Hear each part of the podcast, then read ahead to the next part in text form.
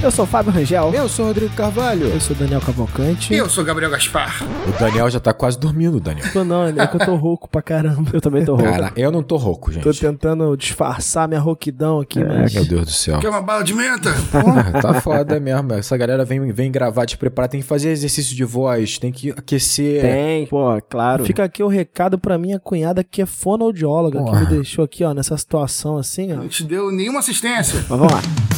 Está começando Enquadrando, podcast cinema vinculado ao canal Acabou de Acabar, do nosso amigo e padrinho Gabriel Gaspar e editado pelo cafiquiano Marcelo Zaniolo. Que isso? Cafiquiano, caraca. Olha lá. Essa eu não vi, não. Nosso imutável, nosso extraterreno. Nosso artista da fome. Isso aí. Artista da Artista fome, da- extraterreno. São vários adjetivos e nenhum deles o O suficiente. suficiente, contempla o suficiente. Talvez o somatório dos adjetivos chegue perto. Caraca, esses elogios estão soando cada vez mais falsos, galera. Mas tudo bem, tudo bem. Eu sei que é de coração e pra deixar registrado aqui, eu também amo vocês. E hoje, Distrito 9, mais um sci-fi, né, pro Enquadrando. Isso é muito bom, eu adoro sci-fi. Macetado, programa macetado. Macetado. Cara, né? eu tava olhando a nossa playlist, cara, recentemente. Reparei que é terror sci-fi, terror sci-fi. De vez em quando tem uma coisa que foge. É terror sci-fi. Por que será? Por que, Gabriel? Porque existe um método viciado de Fábio Rangel que faz com que nossa playlist seja basicamente terror e Não sci-fi. tô reclamando, não, tá? Tô reclamando, não, mas tô vendo aí um padrão. Cadê não. a comédia? Cadê o romance?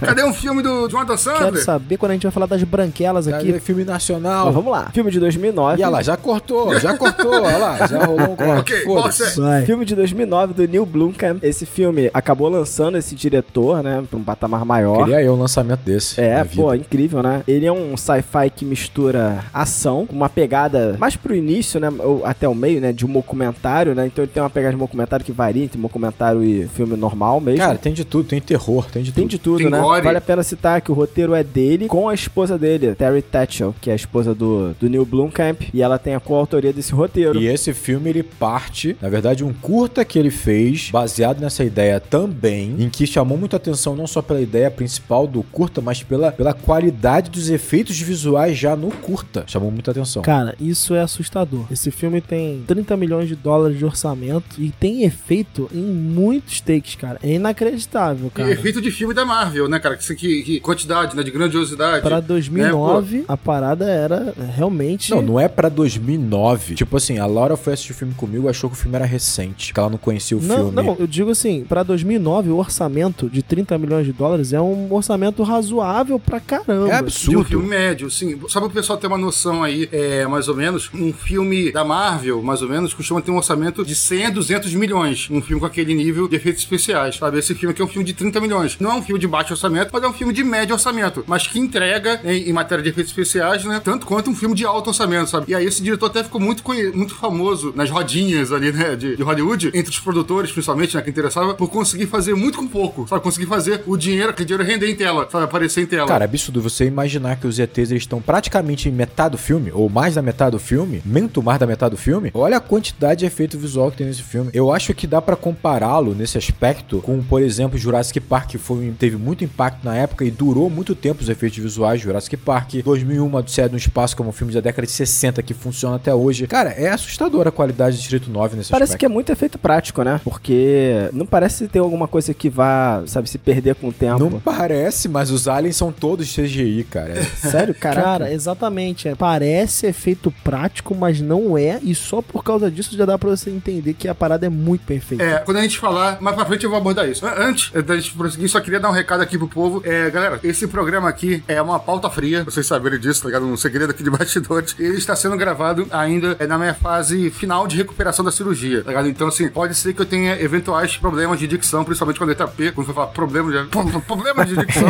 Então, é, desculpa, tá ligado? Qualquer coisa aí e me perdoe de antemão, mas pelo menos vocês vão ter um programa incrível aí pra ouvir. Desculpa qualquer coisa. Cebolinha às avessas. É isso aí. Mas é isso E aí, só uma parada que eu acho interessante, né? Esse diretor, ele também, ele acabou dirigindo outros outros filmes depois desse aqui, né? Claro, esse aqui acabou lançando ele pra esse estrelato, né? Pra essas rodinhas de Hollywood, como vocês colocaram. E aí, pô, algumas decepções, como Elysium, né? Elysium é um filme que, pô, tinha o Wagner Moura. Tem um brasileiro, não é isso? Caraca. O Elysium é legal porque tem o Wagner Moura, mas patinou. Patinou, né? bilheteria, O próprio Chap é um filme que eu gosto. Eu gosto do Chap também. Mas você percebe que são filmes parecidos, assim. É. Tem uma estética. O Chap, sobretudo, com o Distrito 9, é muito parecido a estética. Tem um tom, né, parecido. Mas não. Elysium também tem elementos de Distrito 9 também. Ele é um cara bem autoral, né? Os roteiros também são dele. Ele é bem autoral. Eu acho que a gente tá elogiando, obviamente tem muito dele, essa qualidade é, gráfica no filme, né? Esses efeitos visuais, mas a gente não pode esquecer que tem produção de Peter Jackson, que tem uma empresa de efeito visual que é incrível e na época já era considerado, tipo assim, uma das melhores do mundo na época e que obviamente ajudou nesse processo. Pô, né? que quase 10 anos antes, né, de Distrito 9, tava lançando Senhor dos Anéis, que também é um filme recheado de efeitos visuais que a maioria funciona até hoje. tá ligado? Então, pô, Exatamente, né? exatamente. É, o Peter Jackson ele sai do Senhor dos Anéis e logo depois ele vai fazer King Kong, né? King Kong não é um enorme sucesso, mas ele dá um retorno e pra 2009 o Peter Jackson tinha um filme autoral e um outro enquanto produtor. O filme autoral dele, né, que ele participa como diretor é um lugar para... um olhar do paraíso, perdão, um olhar do paraíso. Esse filme não é tão bem aceito assim, do ponto de vista de público e de crítica, mas felizmente ele desembolsou aí 30 milhões pra financiar o Distrito 9 e deu muito certo. E é engraçado que o material de divulgação do Distrito 9 eu fui dar uma olhada nos trailers, né? E começa basicamente com uma produção de Peter Jackson, né? O Neil Blomkamp, coitado, ele tá no segundo plano aqui, coitado. Mas que bom não, que não, mas isso aí é óbvio, é óbvio. E sobre isso que você falou de, de pré-lançamento é muito interessante porque é um filme da época ali do Cloverfield. E eles trabalharam muito a ideia dessa de trabalhar o marketing pré-lançamento numa ideia de que, olha, tem algo real, tem algo acontecendo. Eles trabalharam sites assim que sugeria ali que havia, havia uma coisa estranha, talvez esses aliens Cloverfield, que é do Matt Reeves. é, exatamente. Então, assim, eles fizeram todo um trabalho de marketing baseado na internet, né? Nessa ideia de que essas filmagens desses aliens são verdadeiras e tal. Funcionou muito bem, mas eu acho que o que realmente bomba o filme é porque foi um impacto quando a galera assistiu e saiu do cinema falando, cara, isso aqui é um filmaço. Aí explodiu, cara. Foi uma parada assim, todo mundo falava de Distrito 9, né? Eu acho que foi uma parada inquestionável. assim. É, não, e, sabe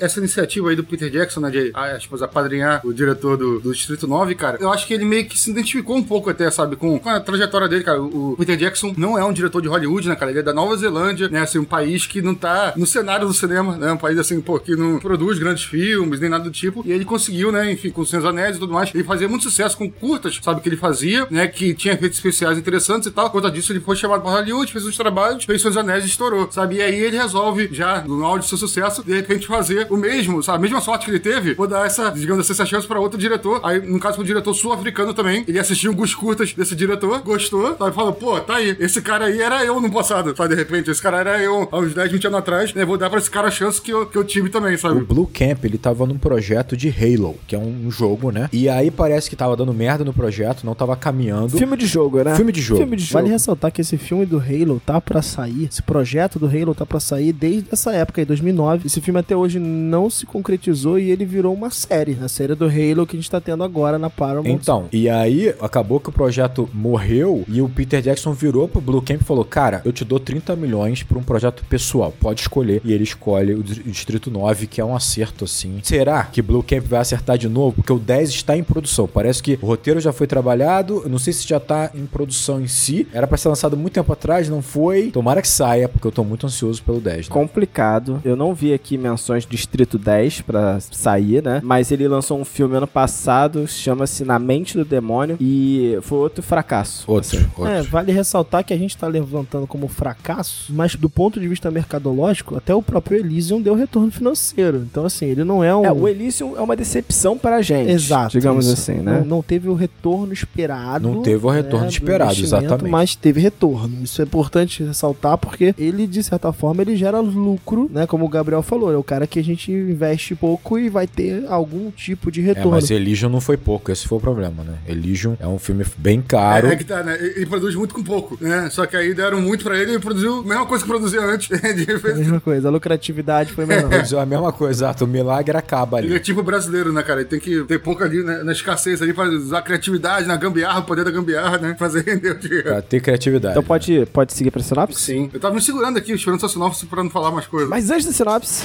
é, o Enquadrando ele tem um- uma campanha de apoio né, do projeto pra gente impulsionar esse projeto, conseguir levar levar ele a voos mais altos, né? Então, se você puder apoiar o Enquadrando, você pode apoiar o Enquadrando como? Ou você pode divulgar o Enquadrando, se você não puder, mas se você puder apoiar a gente monetariamente, a gente ficaria muito feliz. Você pode usar o apoia.se barra Enquadrando. A gente tem umas recompensas lá. Então, se você puder, olha lá o nosso nossa campanha de apoio e nos apoie se possível. Se não puder, só divulgar a gente, já ficamos muito felizes. Uma coisa eu falo: se a pessoa aqui tá na dúvida se apoia ou não e tem condições de apoiar, se ele pudesse ver o nosso grupo por 5 minutos, ele apoiaria. Nosso grupo do Apoia-se é o melhor grupo sobre cinema, é a galera mais legal da internet. E você vai conhecer. É espetacular, cara. Tem conversa toda hora, o dia inteiro, cara. É incrível. É legal. Não, incrível. galera, e, pô, discussão de cabeças lá, hein? Espero que isso seja um incentivo. Não, mas é, é, é- é- realmente é interessante lá, cara. Assim, eu aprendo coisa nova lá, direto, direto. Né? Foto de bom dia, família, bom dia, grupo. Temos um moderador rigoroso. Não permite bom dia, grupo. Grande abraço, Caio Gaudio. E eu gostaria de, de agradecer alguns nomes específicos, como Luciana Marques, Luane Gonçalves Silva, Vinícius Teixeira Lima, Pedro Ivo Souza Medeiros, Alexandre de Sales Bandeira, João Vitor Braga. Muito obrigado, galera. Isso aí, obrigado, gente, do coração. Vamos lá, Fábio. Agora, esse aqui é o meu momento, o momento em que eu assumo por 30 segundos ao minuto o host desse programa para conduzir você, ouvinte, do Enquadrando, em uma nova jornada. Em uma jornada incrível, uma jornada de aventura, em que você vai colocar sua vida em risco e fechar os olhos imediatamente e colocar a mão pra cima. Se você estiver dirigindo, é muito perigoso. Tente fazer isso daqui a pouquinho. E você vai fazer o seguinte: tô dando um tempinho pra você, pra você fazer isso agora, não é pra fazer no final do programa daqui a pouco, galera. Pra fazer isso agora. Você vai, nesse momento, olhar para sua frente e você vai enquadrar essa imagem que você está vendo. Olha aí. Você vai enquadrar essa imagem, você vai passar essa imagem pra gente. Essa imagem é a forma que você consome enquadrando. É como você está, onde você está e o que você está fazendo enquanto você consome enquadrando, cara. E esse tipo de informação pra gente é muito relevante porque nos aproxima, tá certo, de nossos ouvintes. Além de ajudar, obviamente, a divulgar o enquadrando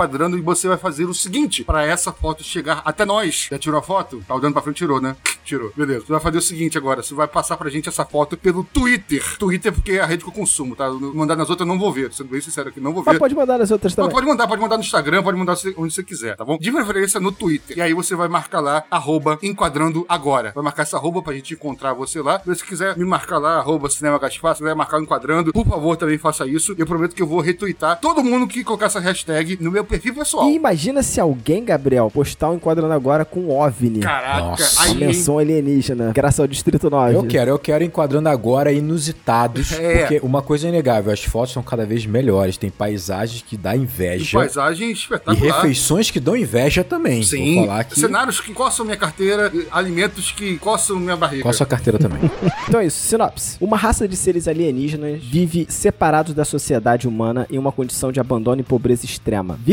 Um agente da MNU, lidera uma manobra para remover os alienígenas do centro urbano e levá-los para um lugar isolado. Gostei, Ok. gostei. Eu gostei da segurança, eu gostei da firmeza. É, é. Parece até um agente da, da agência lá do Vicas. MNU. Multinational Unit. MNU, né? MNU. Multinational United, uma coisa assim. Muito Vou bom. analisar aqui um pouco a sinopse do Fábio, né? Narrou o cenário onde o filme se passa e depois é a narrativa, a história em si, de como começa o filme, sabe? Enqua- Enquadrou tudo. Ele contextualiza, ele faz o plano geral, Geral. e depois ele, ele, ele conta, ele, ele Porque é Exato. difícil, né? É difícil você querer explicar tudo uma vez tá só. né? virando especialista em sinopse, o Fábio, com a sua experiência no enquadrando. Muito bom, muito bom. O sinopse aí, pô, nota 9,5. Não vou dar 10 porque eu tô aguardando a 10 pra uma... Gabriel, então vou aproveitar e te puxar aqui pra você falar da apresentação do, do Vicus. É, a cena inicial, né, ele começa com a apresentação de um documentário, né? Documentário. É, até explicar pro pessoal mais ou menos o que, que é isso, que a gente usou esse termo até é, na abertura do programa, né? Mas pra quem não sabe, um documentário é meio que como se fosse um, um filme de ficção que é, simula a estética de um documentário, sabe? De forma resumida, meio que isso. É como acontece no, no The Office, né? Ficou muito famoso ali, né? O The Office e tal, e outros filmes também. Ou seja, esse filme aqui que a gente tá assistindo é até interessante, cara, porque esse filme não, não é só um filme, ele é como se a gente estivesse assistindo esse documentário, sabe? Mas ao contrário do, do The Office, não. No The Office é só cenas que, aspas, estariam naquele documentário filmado, sabe? Aqui não, aqui tem alguns momentos que ele intercala com cenas que estão fora do documentário. Mas o início desse filme aqui é como se fosse o início da abertura desse documentário fake, né? Que tá sendo filmado. E esse documentário é, sobretudo, sobre a vida desse funcionário, né? E sobre a, enfim, a jornada que ele aparece. O documentário falso é sobre ele especificamente. Sobre a incursão, né? Ele, é, exatamente, ele liderando a incursão né, no Distrito 9. É, e na, e na verdade você vê, né, ao longo do filme, que ele virou um personagem é, famoso naquele mundo e polêmico. É um personagem que tem gente que considera ele um monstro, uma aberração, tem gente que entende ele e tal. Tem uma figura controversa ao longo do filme e a gente vai entender por quê. E aí essa cena inicial, é, justamente aparece ele, é um burocrata, né? Gosto do crachazinho. O crachazinho é muito. compor o personagem. No crachazinho, no, no- no escritório, né? No, no office mesmo, né? No The Office. Eu gosto de tudo, né? Não, e é interessante, não, não é nem o filme, o documentário ter optado por começar apresentando ele como uma pessoa completamente, nesse início ali, meio desajeitada e insegura. Ele fala da mulher, ele fica perguntando, fundo tá bom, isso aqui tá bom, tá? Tu vê que ele tá desconfortável com aquela exposição toda e que ele é um cara que não é muito confiante de si. Ele é um cara que tá, por algum motivo, que depois a gente também vai entender, é em uma posição, digamos assim, de comando, sabe? Mas que não gosta muito de holofote e se sente até desconfortável em estar liderando. É um cara que não tem o dom, digamos assim, da liderança, sabe? Assim, ele tá completamente desconfortável naquela posição e ele fica tentando forçar uma intimidade que ele não tem. Sabe aquele cara que tá muito inseguro e não quer parecer um cara desagradável e fica forçando com você uma amizade para parecer simpático? sabe? Só que isso acaba tornando ele né, um pouco mais desagradável do que ele gostaria. É isso que ele tá tentando fazer né, com o público do documentário, O sabe? legal é que eh, o Vickers é um personagem que você certamente conhece alguém ou que você eh, já ouviu alguém falar na vida real de alguém que tem esse exato comportamento, cara. ele Sim, é absolutamente incrível nesse ponto, porque, cara, ele é um funcionário de repartição. E é isso. Não, cara, eu acho, eu acho que o Vickers, ele é incrível demais o personagem, porque ele é muito complexo, ele é muito humano, e o que o Gabriel falou faz todo sentido, assim, e ele vai além disso, porque eu acho que, assim, primeiro a gente tem que entender que esse ator, né, que fez o Vickers, que é o Charlton Copley, Charlton Copley. ele fez o curta também e por insistência do Blue Camp. Então, assim, ele não queria trabalhar nessa linha, tipo, ter grandes filmes, ser, tá no holo- holofote e tal. Só que eu acho que o Blue Camp viu que ele era o ator perfeito pra esse personagem e ele era de fato. Pra mim, ele é é uma das almas do filme, assim, porque não dá pra falar que o filme tem uma alma só, porque ele é incrível. Mas, assim, ele é incrível. Você olha pra ele, ele parece magro, mas ele não é magro. Ele é até fortinho. Se você olha pra ele, ele tem os dentes um pouquinho pra frente, que torna ele dá uma aparência de um pouco mais desajeitado, um pouco mais nerd, um cara mais acanhado. Ele parece um cara como o Gabriel falou, ele não lida bem com essas relações interpessoais e com essa posição de liderança, mas quando ele tá no distrito 9, ele regozija com a posição de liderança. Ele de alguma forma ele consegue se colocar como líder. Óbvio que em menor escala, né, e sem o tom cômico, mas como se fosse realmente o Michael Scott, sabe, do The Office. Que é um cara que tá numa posição de liderança, ele tenta ser simpático com todo Que mundo. não tem respeito de ninguém, Mas, né? é, mas ele não é, ele não é tão carismático assim, sabe? Mas o interessante é que ele é tudo e não é nada ao mesmo tempo. Se você pensar, tipo assim, o sogro dele fala: esse cara é fraco, mas esse cara é o cara mais resiliente que podia ter aparecido nesse filme, meu amigo. Porque o que ele aguenta, o que ele suporta e toca em frente. Então, assim, essa complexidade que vem do personagem, eu acho que ele tem duas sensações que ele me passa que é incrível. Ele é extremamente debochado e cínico, só que ao mesmo tempo a expressão de, de assustado que ele sempre tem, de bobalhão, faz com que ele fique muito complexo. Ele vai do cínico ao bobalhão, ele vai do debochado a esse cara meio assustado, que tudo deixa ele meio, meio arre- arredio. Então, sa- sabe o que eu penso? Até, até porque, assim, ele, muitas vezes a gente sente pena dele, né, ao longo do filme, mas ao mesmo tempo ele também, principalmente no início, em vários momentos, ele tá sendo conivente com situações é, extremamente é, escrotas, né, na real. E aí a impressão que eu tenho é que ele é, de fato, um cara, um covarde que tenta se passar por corajoso. É isso, ao longo do filme inteiro, sabe? Ele é um covarde que fica o tempo inteiro tentando parecer coragem. Ele é tudo isso. É muito interessante o arco do personagem. Eu acho que o, o Charlton Copley ele entrega muito nesse, nesse arco de aprendizagem, porque realmente o personagem ele, ele muda muito. Eu E acho. sutilmente, é um processo que você acompanha. É um processo sutil, mas de muita mudança, mudança num aspecto muito significativo. né? Divisão de mundo até, né? Exato. No final do filme ele é um personagem completamente diferente. Literalmente também, né? É, Fisicamente. né? tanto física quanto psicologicamente, mas acho que a mudança psicológica, ela, ela obviamente, ela é retratada no filme de maneira visual, mas ela é tão grande quanto a mudança física, né, nesse ponto. E eu acho que esse cara, como você falou, ele é o cara perfeito pra esse papel, porque ele realmente, cara, ele consegue transpor naquele olhar final lá que isso se concluiu. Essa descrição que eu coloquei dele é do início do filme, sabe? Um covarde tentando se passar por corajoso. E a parte, ao longo do filme ele vai tendo seu arco de evolução, sabe? Mas por boa parte ele é isso. E é difícil o ator fazer isso, porque o ator normalmente ou faz o covarde ou faz o corajoso, tá ligado? Mas no, no caso dele não, tá ligado? É um cara se passando por outra coisa. Mas eu gosto, eu gosto quando você fala da palavra coragem, sabe? Tipo, e associa isso com, por exemplo, liderança, quando você fala que são dois aspectos que o personagem não tem no início do filme. Mas eu acho maneiro mesmo é a burocracia. Porque pra mim, é a burocracia que esconde isso tudo. É um cara que ele se fortalece na burocracia. Então, a coragem que ele mostra no início do filme é uma coragem burocrática. É aquela coragem, tipo, ele vira pro militar e fala: pô, você tá carregando equipamento demais. Mas ele tá falando por quê? Porque deve existir uma norma que você tem uma quantidade. Pra você controlar o excesso de uso de equipamento que tá sendo gasto, né? Que é um gasto financeiro da incursão. Então, né? eu acho que não tem nada de coragem ou covardia nele no início, porque é muito mais sobre, cara, ele se esconde atrás de uma estrutura. Eu concordo. Isso, mas eu quero dizer com covardia é nesse sentido, sabe? Que claramente ele tá desconfortável com aquela posição, mas ele tem medo de enfrentar aquilo ali e se esconde por trás daquela estrutura, Eu sabe? juro pra tu, cara, eu ia estar me cagando de estar na posição dele. E eu fico assim, caraca. É, eu, eu- eu concordo com o Fábio. Eu acho que a, a complexidade desse personagem tá tudo nisso aí. Você não consegue entender, por exemplo, todo mundo parabeniza ele e dá aquele porra irado e tal. E na verdade parece um deboche, porque ele tá pegando, na verdade, um grande problema. Só que ao mesmo tempo você não sabe de fato se é realmente Uma um bucha? parabéns ali pra um cara que tá enfrentando um bagulho que ninguém quer enfrentar. Tudo é Exatamente. tão é o que o Fábio falou, essa burocracia, ela coloca tudo tão em panos quentes ali que você fica com dificuldade de entender onde tá de fato essa realidade, porque ele usa de fato essa capa que é a empresa pra dar as ordens que ele tem que dar. E ele dá as ordens que ele tem que dar. Ele vira pra um cara que é um militar casca grossa e fala: "Tu tá gastando muita munição, hein, irmão?". É só que ele faz do jeito Eu dele. concordo com vocês, mas eu acho que o Gabriel tem um ponto quando ele diz assim: existiriam outras pessoas mais aptas a dizer tudo isso em linhas burocráticas do mesmo jeito. Mas aí, quando se revela que o sogro dele tem uma posição mais elevada dentro dessa estrutura, é, me veio a cabeça que é mais uma camada de entendimento. Esse cara não tá preparado pra essa função, ele foi colocado ali, ele tá, de certa forma. Exato, ele é totalmente a bucha de canhão. Ele é a bucha de Ele é canhão. totalmente bucha de canhão. Ele tá interpretando um papel de chefe, sabe? Sendo que ele não é um chefe, assim, ele não tem o perfil né, de liderança de comandar aquele pessoal. Ele tá fingindo que tem, sabe, pra aquele pessoal. Ele não tem as skills. As skills pra isso, exatamente. Não tem XP, XP é necessário ainda pra Mas isso. é engraçado que parece que ele tá tão dentro de uma estrutura burocrática, quando ele vê isso tudo, sabe? Quando ele participa de toda essa incursão, que essa estrutura parece que é um véu na frente dele, sabe? De forma que ele não consegue enxergar a realidade. Ele acredita nela. Ele acredita Não, nela. Fábio, né? ele chega a ter orgulho de encontrar. Ele tem tanto orgulho de encontrar, por exemplo, algo criminoso naqueles barracos que não foi identificado ainda, porque ele sabe que ele vai poder contar lá na empresa, tipo, eu descobri um foco de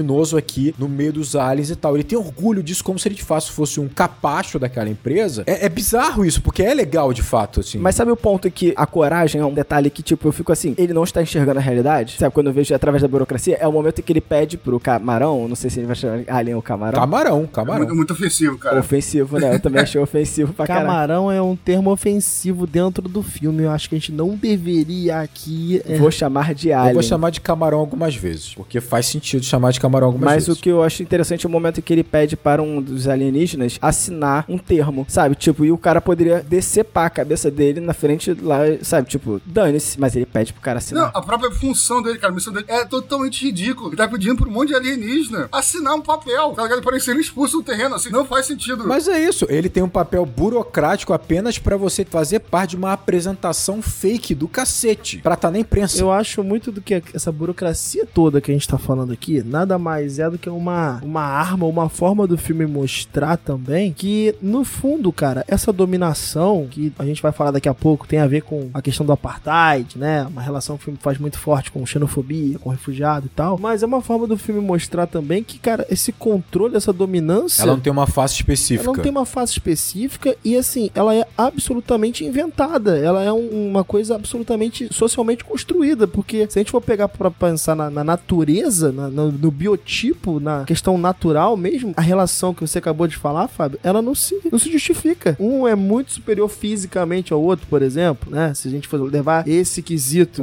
Né? é, os aliens, eles, têm- eles não só têm armas, como eles são superiores fisicamente. Depois você vai até entender que até tecnologicamente também eles são superiores. Mas é exatamente isso. Eu acho que a grande ironia de você colocar um personagem que no primeiro momento aparece um cara desengonçado, acanhado, que não lida bem com essas, essas relações no escritório, é um cara que no campo ele tá representando a empresa e o papel dele burocrático ele engloba tanto esse papel e já tá tão inerente o poder que tem nessa empresa que ele simplesmente ocupa esse espaço de liderança, de dominância. Mas o ponto, Rodrigo, que eu acho interessante é, quando a gente fala de burocracia, a gente fala sobre você passar por cima de direitos, passar por cima de fazer coisas, às vezes, atrocidades, porque existe um papel que te manda fazer. É porque essa burocracia, ao meu ver, é o status quo. Exato, mas é que isso que eu falar, não é só isso, porque assim, ali não é só uma questão de eu tenho um cara que ele obedece, né, uma estrutura muito maior que ele e se sente também, obviamente, é incentivado a fazer isso porque ele é parte da estrutura. Mas não é só isso, a estrutura é tão forte que a próprios dominados se sentem também na obrigação de permanecer como dominados porque a empresa é muito forte. É por isso que ele simplesmente samba na cabeça de todo mundo no campo, no Distrito 9. Não, mas é que eu acho, eu acho engraçado, assim, ele tá no meio de uma guerra, mas ele tá segurando o papelzinho dele pra galera tá assinar. segurando a prancheta. E é isso que eu queria relacionar. Mas é que tá, ele, ele não tá no meio de uma guerra, cara. Cara. É isso que é o ponto. Ele tá, tipo, entrando num campo de concentração, quase, tá ligado? Não, é, mas que não tem o controle total da Não, situação. mas eu entendo o que o Fábio quer falar. Ele tá numa situação absurda e mesmo assim ele tá munido do que segura ele nesse status, que é o papelzinho lá de, olha, Yeah. é isso aqui, eu sou superior a você porque eu tenho essa logística aqui. Exatamente. É que esse papel, ele é timbrado e o timbrado é de uma empresa gigante. É. Não, eu entendo, eu entendo que o Fábio quer dizer que ele tem um descolamento da realidade a ponto de, de é, considerar tão grande o poder da empresa, né? Que ele O pode. papel vai resolver a situação. Exatamente. É um Exatamente. descolamento da realidade que é o que permite aquelas atrocidades acontecerem e que esconde quem o Vicus é, porque ele, ele fica embaixo dessa estrutura. A ironia é essa. Ele basicamente não é ninguém naquele escritório. Ele é um cara basicamente está sendo usado de puxa de canhão pelo próprio sogro, mas que no campo no Distrito 9, ele também é não só a prancheta, mas ele também é o míssil da empresa que tá ali no Distrito 9, já apontado pros Ele aliens. vira figura autoritária ali dentro, Ele né? vira figura Ele autoritária. vira figura autoritária na frente dos Só aliens. que ele regozija com isso. Ele gosta E ele não disso. consegue nem enxergar a realidade, né? Porque eu entendo o seguinte: a burocracia é uma desculpa pra gente fazer o que não tem que ser feito na realidade. Ali, no caso, ele não consegue nem enxergar. Exato, é um descolamento da realidade tão É grande. a banalidade do mal, né? É, a banalidade do mal, né? Banalidade do mal. Mas ele não Eu acho que isso, enxerga. isso vai fazer um link muito importante, farei mais pra frente. Eu acho que a gente comentou aqui, né? O início do filme ele é muito forte numa ideia de documentário, né? De um documentário ali, desse momento tão importante da humanidade, né? Retratado no filme. É muito interessante perceber que isso também tem um arco ao longo do filme, né? Essa época, né, que o filme é lançado, Distrito 9 é lançado, teve Cloverfield, e tava voltando essa ideia do found footage, né? De você fazer um filme que realmente parece tão real que a própria filmagem é feita por um dos personagens. Isso, isso era um, um elemento muito É, importante. não, é- não é o caso desse filme aqui. Também é, vamos dizer assim, o,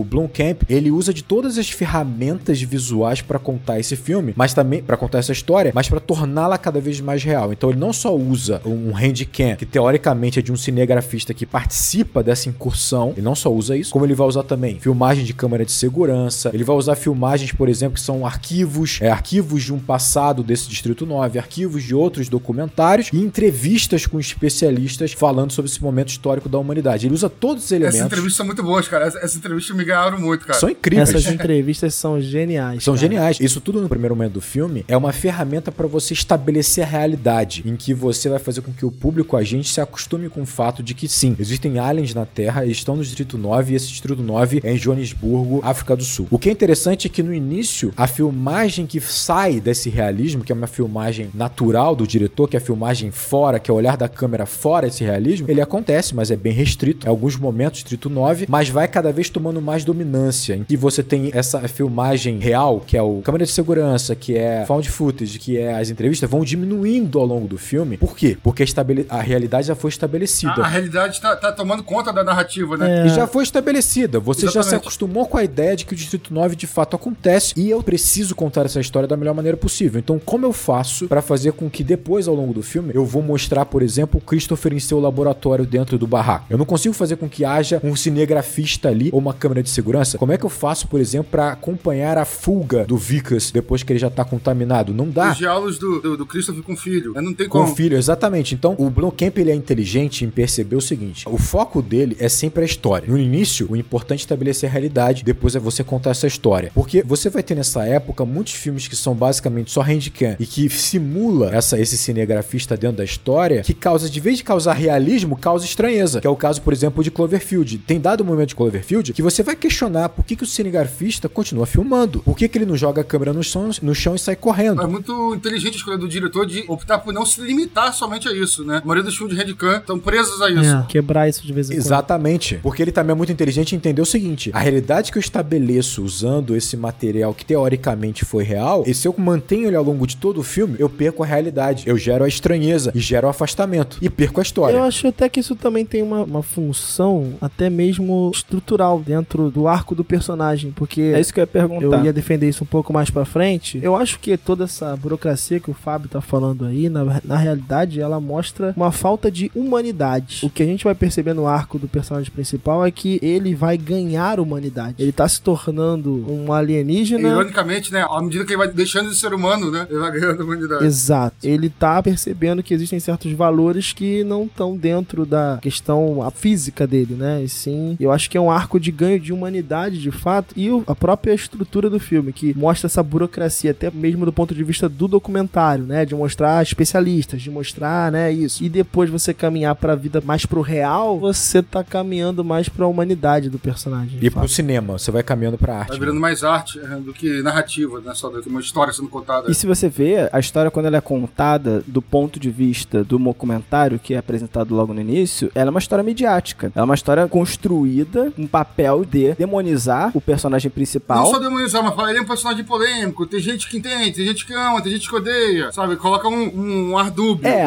sensacionalista quase, né? Então, esse é o ponto. Certamente, no meio dessa história, vai ter a dúvida. E quando há a dúvida de teria ele tido relações sexuais com os camarões, como eles colocariam assim, sabe? Tipo, quando você gera uma dúvida sobre, sobre uma questão pessoal do cara, você já tá colocando um ponto de vista. Eu acho que esse ponto é muito importante, porque quando você faz o documentário, que na verdade é isso, é uma compilação de matérias, por exemplo, jornalísticas e de psicólogos falando e tal, isso não deixa de ser sempre um ponto de vista que tá interferindo em como o público que está vendo o filme está recebendo essa história. Quando você começa a transformar o filme, deixando com que a câmera conte essa história como se fosse de fato cinema, você tá deixando a mensagem ser mais direta pro público, sem essa interferência da mídia que existiria caso essa matéria fosse colocada, obviamente, na televisão ou na internet. Então, eu acho que você vai mudando o ponto de vista. Sim, é, é, não, perfeito. no meu comentário tem um intermediário, digamos assim, contando a história pra gente. Isso, a mudança de perspectiva. E eu acho que esse ponto de vista tem a ver com o personagem principal, sabe? Ele não tem um ponto de vista próprio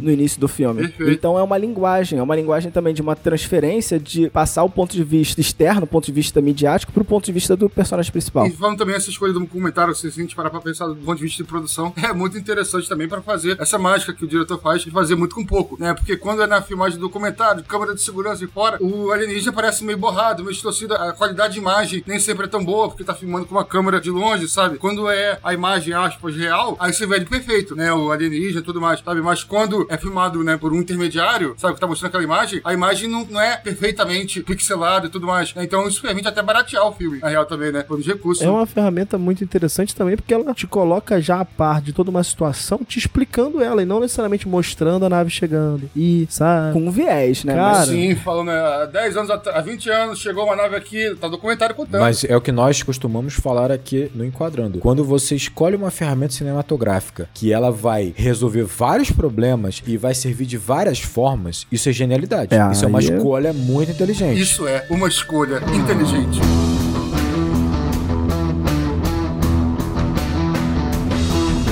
Ainda linkando com o que eu falei de burocracia, eu queria comentar que eu vejo uma relação um paralelo, e certamente um monte de gente vê, desse filme com a obra do Kafka, do Metamorfose. Quando a gente fala de burocracia e metamorfose também, o personagem principal ele é um burocrata, né? O Kafka fala muito sobre, sobre essa questão da burocracia como forma de despessoalizar, né? De deteriorar quem você é. Aqui o filme, eu queria até usar uma palavra, né? Burocracia como instrumento de alienação. Perfeito. Porque eu acho legal esse jogo de palavras. Porque o que acontece? Aqui a gente vai ver o processo contrário. Por meio da alienação, que é o contato com o alienígena, ele vai vencer a burocracia e vai se pessoalizar. Então eu fiquei com isso muito na cabeça. Por meio da alienalização, ele vai vencendo a alienação. Exatamente, É né? bem por É aí. uma coisa muito doida, né? Então aí sim ele vai começar a se pessoalizar, vai começar a mostrar o indivíduo que ele é. E eu achei isso, assim, no filme, uma coisa muito doida. Porque pra mim é pegar a obra do Kafka e falar, pô, beleza, agora eu vou fazer um sentido contrário. E a ideia de usar o Alien pra isso é maneiro. Vou te falar que pra mim você puxou a parada mais importante nesse momento e eu vou entrar e f...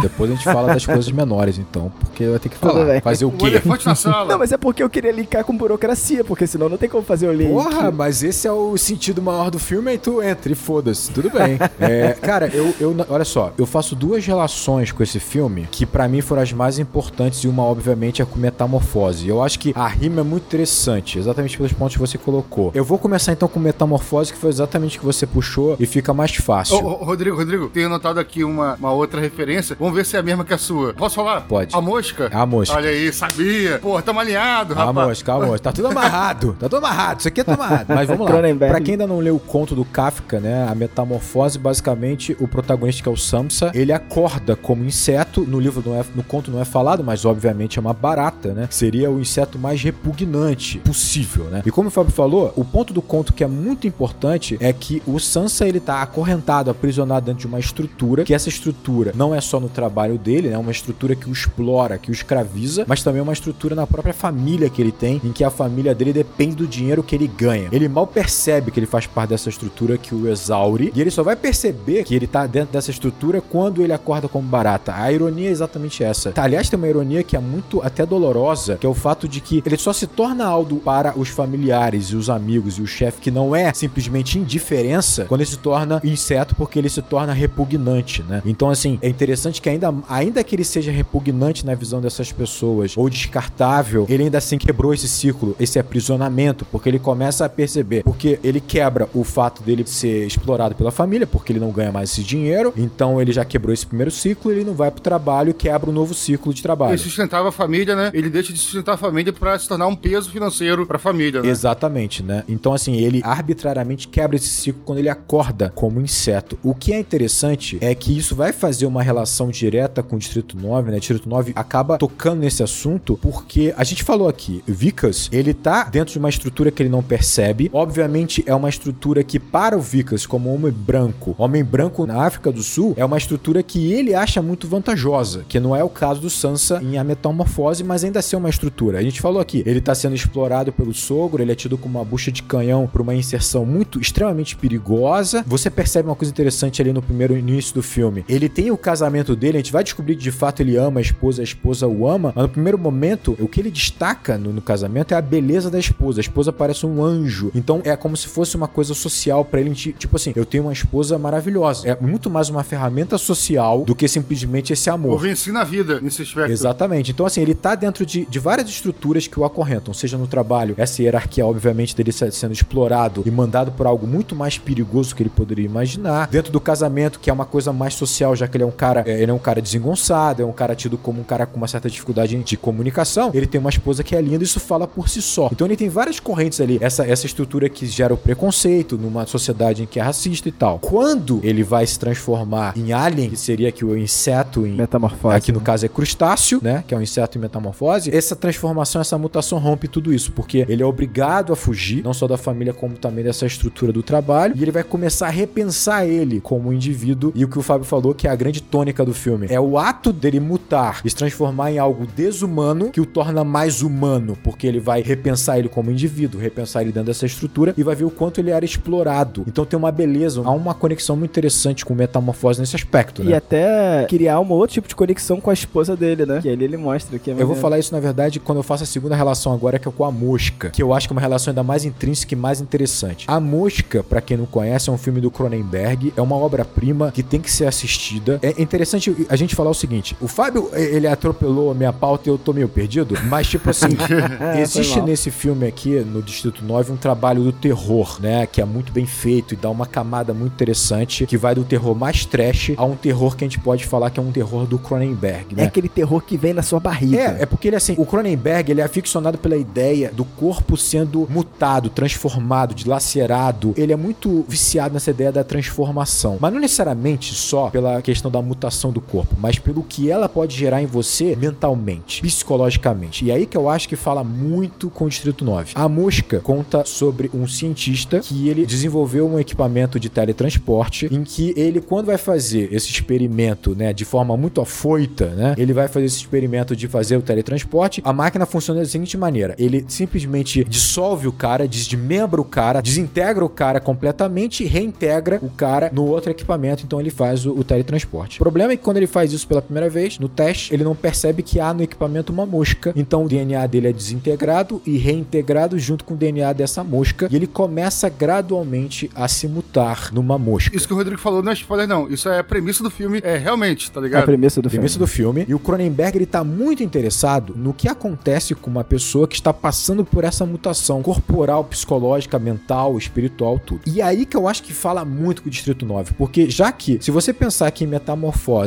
o Sansa já acorda como um inseto é um pouco diferente. O foco é de como há o impacto dele já surgir como algo tão repugnante. Aqui não. Aqui no Distrito 9 há o entendimento de como essa mutação que acontece com o vai alterando ele como indivíduo, seja materialmente, seja espiritualmente, seja psicologicamente, que é o foco também em A Mosca. A ironia é que, obviamente, o Blomkamp, ali com, vamos dizer assim, com a ajuda de Peter Jackson, vai usar como Cronenberg esse terror da mutação. Ele vai usar usar da melhor maneira possível, causa repugnância, causa nojo, ele usa o fluido, ele usa, sabe, essa coisa do pus, do sangue, o visual para gerar o incômodo, para gerar todas essas sensações de nojo que a gente vai ter ao longo desse processo. Mas mais importante do que isso, e aí tá a ironia do Distrito 9 que vocês já tocaram. A mosca, ele vai falar como esse cara, ele tá se transformando na mosca, ele tá sendo tomado por essa besta interior que tem dentro dele e que vai tomando conta desse corpo. Fala sobre o processo de degradação. A mosca fala sobre morte, o processo de morte, o processo de decomposição, seja emocionalmente, seja da parte mais pútrida do corpo. Aqui em Distrito 9 não. Aqui fala exatamente sobre o renascimento. A ironia é essa. É a palavra que eu gosto, renascimento. Renascimento. A ironia é que esse cara tá se transformando num crustáceo, tá se transformando num, num- no camarão que pra ele é o ser mais inferior da Terra naquele momento, na hierarquia social, porque o crustáceo é, vai abaixo de qualquer coisa que aquele cara considera como branco, como um cara de classe média, classe média alta, e que ele tem desesperos em tornar, mas é o fato de ele se tornar esse crustáceo que vai fazer com que ele renasça, vai fazer com que ele se torne mais humano. Essa ironia de Distrito 9, que comunica tanto com a mosca e comunica tanto com a metamorfose, torna esse filme uma obra-prima. Isso, pra mim, é Eu inquestionável. tinha isso em mente, tinha até notado aqui sobre essas comparações, e o Rodrigo já abordou quase tudo, então eu só vou finalizar com uma conclusão também que eu tenho sobre esse raciocínio aí todo. Que pra mim, realmente, é Metamorfose e A Mosca são duas obras que falam sobretudo sobre. São metáforas, né? Mas que falam sobre adoecimento e envelhecimento,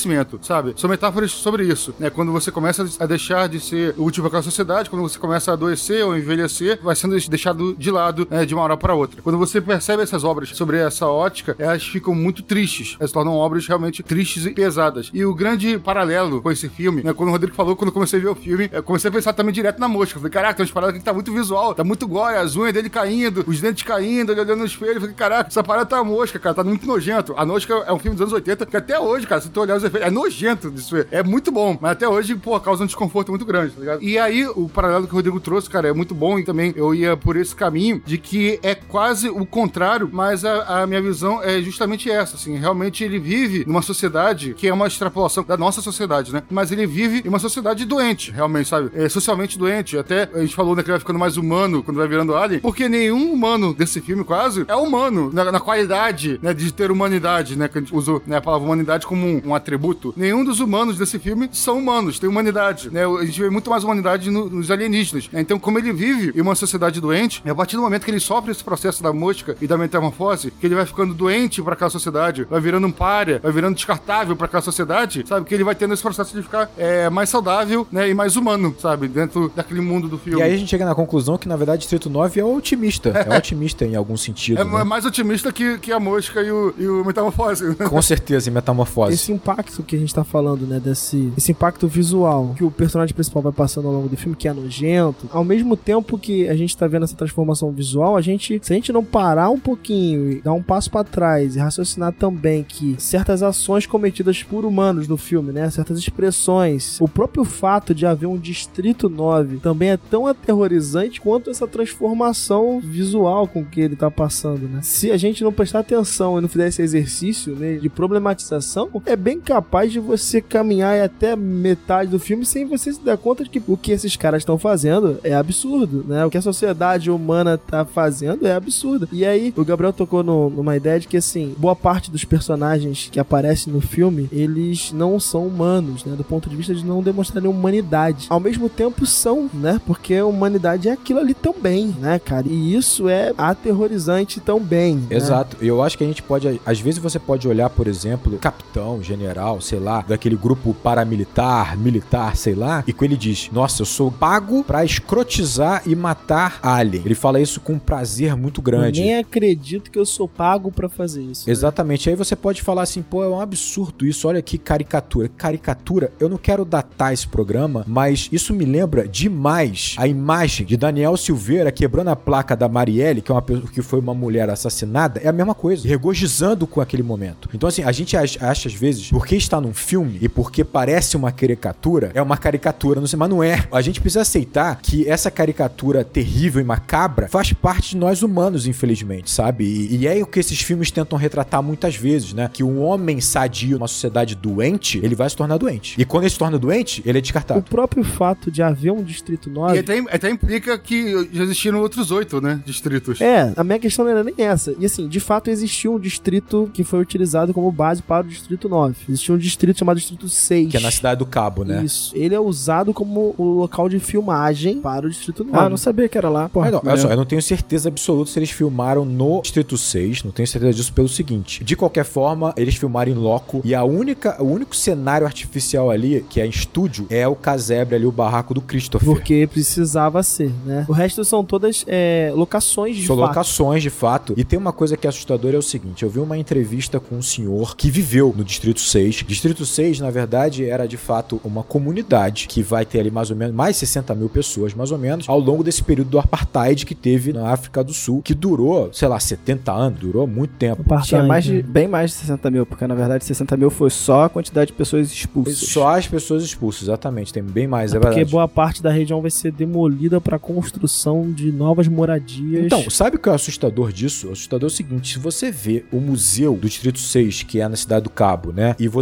vê esse, esse senhor falando, você vai perceber o seguinte: Distrito 6, na verdade, ele era uma comunidade bastante equilibrada, se você pensar, que era uma, obviamente, muitos negros, mas tinham vários imigrantes também. Dentro dos imigrantes tinham judeus e, e portugueses. indianos. Tinha muito judeu, né? Porque foi utilizada pra abrigar os judeus durante a Segunda Guerra. Durante a né? Segunda Guerra. E você olha as fotos do lugar e você olha o que tinha lá. Cara, tinha escolas, museus. Era um lugar razoavelmente harmonioso e que ele vai ter tido pelo primeiro-ministro africano no, durante o apartheid, obviamente, que vai ter como um antro de criminalidade. Essa é a justificativa para eles, pra eles expulsarem aquelas pessoas de lá, porque na verdade eles estão interessados pela região que é uma região central, não é uma região periférica da África do Sul. E aí você pensa o seguinte: o Distrito 9 ela, é influ- ela retrata, na verdade, não o Distrito 6 daquela época, mas o distrito que vai se tornar com essas pessoas que vão ser expulsas e elas não têm, obviamente, nenhuma assistência social, nenhuma assistência do governo, basicamente vão vendo em condições subhumanas. Então, olha quanto é cruel esse processo, né, cara? Tipo assim, é bizarro, é bizarro. o né? fato da nave aparecer em Joanesburgo não é à toa, é uma referência clara realmente ao regime de apartheid. A gente tem um período histórico chamado de neocolonialismo, onde a gente tem novas potências europeias dominando o continente africano, asiático e terras na Oceania, né? Para sustentar o processo de industrialização europeu. Durante esse período, então, há uma partilha do continente africano, né, chamada aí de Conferência de Berlim, que vai acontecer para que não hajam os mesmos conflitos que existiram na colonização das Américas. Então, os caras estão dividindo para conquistar sem brigar entre si.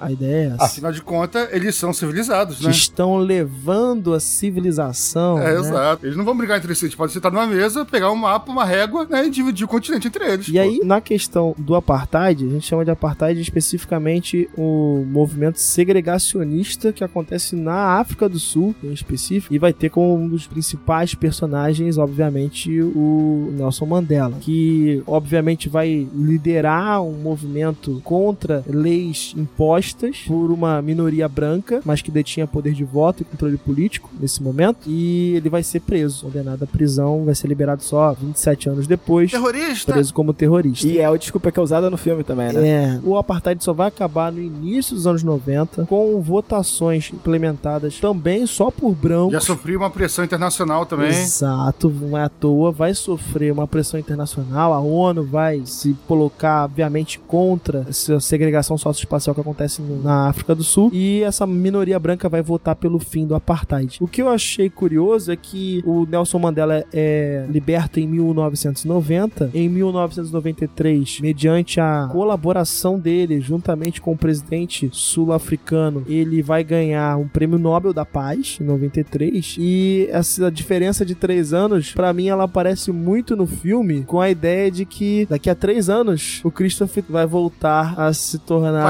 né? Vai voltar como líder. Ele tava preso na Terra, né? Ele vai voltar com reforço, vai voltar liderando um pessoal pra salvar o povo dele. Caraca, que maneiro. Achei isso pode ser uma mera E coincidência. por que, que o filme não foi lançado três anos depois, o Distrito 10? Pelo amor de Deus. Pô, o filme termina como ó, a, a gente com a sede, né, do próximo, né? Da constituição de três anos depois. Ó, isso aqui é preparação. Daqui a três anos o negócio vai ser louco. Daqui a três anos o negócio vai ser Eu louco. acho muito louco que um filme lançado em 2009 fala tanto com 2022, porque o tema refugiados, ele não só se manteve, mas ele ganhou muito mais relevância Muito ao mais. longo desses anos. Tudo bem, beleza, o tema apartheid é algo pontual, o Blue Camp vai usar isso porque ele, na infância dele, conviveu com essa estrutura. Como a gente falou, ele era o diretor sul-africano, né, cara? Então, assim, ele Ele contou. tá partindo de uma vivência dele Isso. pra abordar o filme. Mas do ponto de vista de refugiados, cara, esse filme fala demais. Porque até hoje a gente tá discutindo essa questão. E eu vejo o filme inteiro, desde a primeira vez que eu vi o filme até agora, quando eu revisitei o filme, é a ideia de, pra mim, é um xenófobo que ele tá se tornando, obviamente, aquilo que ele tem repulsa. Ele tá sofrendo um processo de aculturação tão grande, ele tá virando, né, a cultura que ele mais odeia. Ele tá enxergando esse processo, ele vê repulsa nesse processo, pra só no final disso tudo ele entender que, pô, é passando por esse processo que ele vai se livrar de tanta coisa em mágoa e atitudes preconceituosas que ele tinha ao longo do- da jornada. Eu acho que assim, ele tem é, lapsos disso. Porque eu não sei se eu vejo de forma tão positiva assim o final, sabe? Se é tão, sabe, tipo, sei lá, porque, porra, tem uma palavra pra isso, cara, sabe? Resignação. A resignação, no caso do personagem principal, é uma Eu não resignação. acho que é só resignação, não. Não, tudo Eu bem, acho que é mas eu entendo o que o resignação, Fábio quis dizer no sentido que ele não teve escolha. Ele não teve escolha. Nesse sentido assim. É isso. Mas ao longo do filme ele teve algumas escolhas. Ele tem um ato final, ele tem Ele um tem ato um final ato final positivo. Ele erra, erra, erra e acerta. Eu te digo que ele tem dois. Eu acho que dois atos dele mostram essa transformação de fato. O primeiro, obviamente, é o final do filme, que ele se sacrifica, entre aspas, para Ajudar o um Christopher. outro de uma outra espécie. No caso, agora é a espécie dele, né? Tá vendo ele como igual. E eu acho muito simbólico a rosa. A rosa final, né? A flor de metal dada no final. Concepção que eu vou falar agora não é minha. Eu vi numa crítica na internet, mas o fato da, da rosa não ser uma rosa artificial, ser uma rosa de metal, é uma rosa absolutamente construída. Ela foi construída do zero. Então, o Christopher se construiu nesse processo.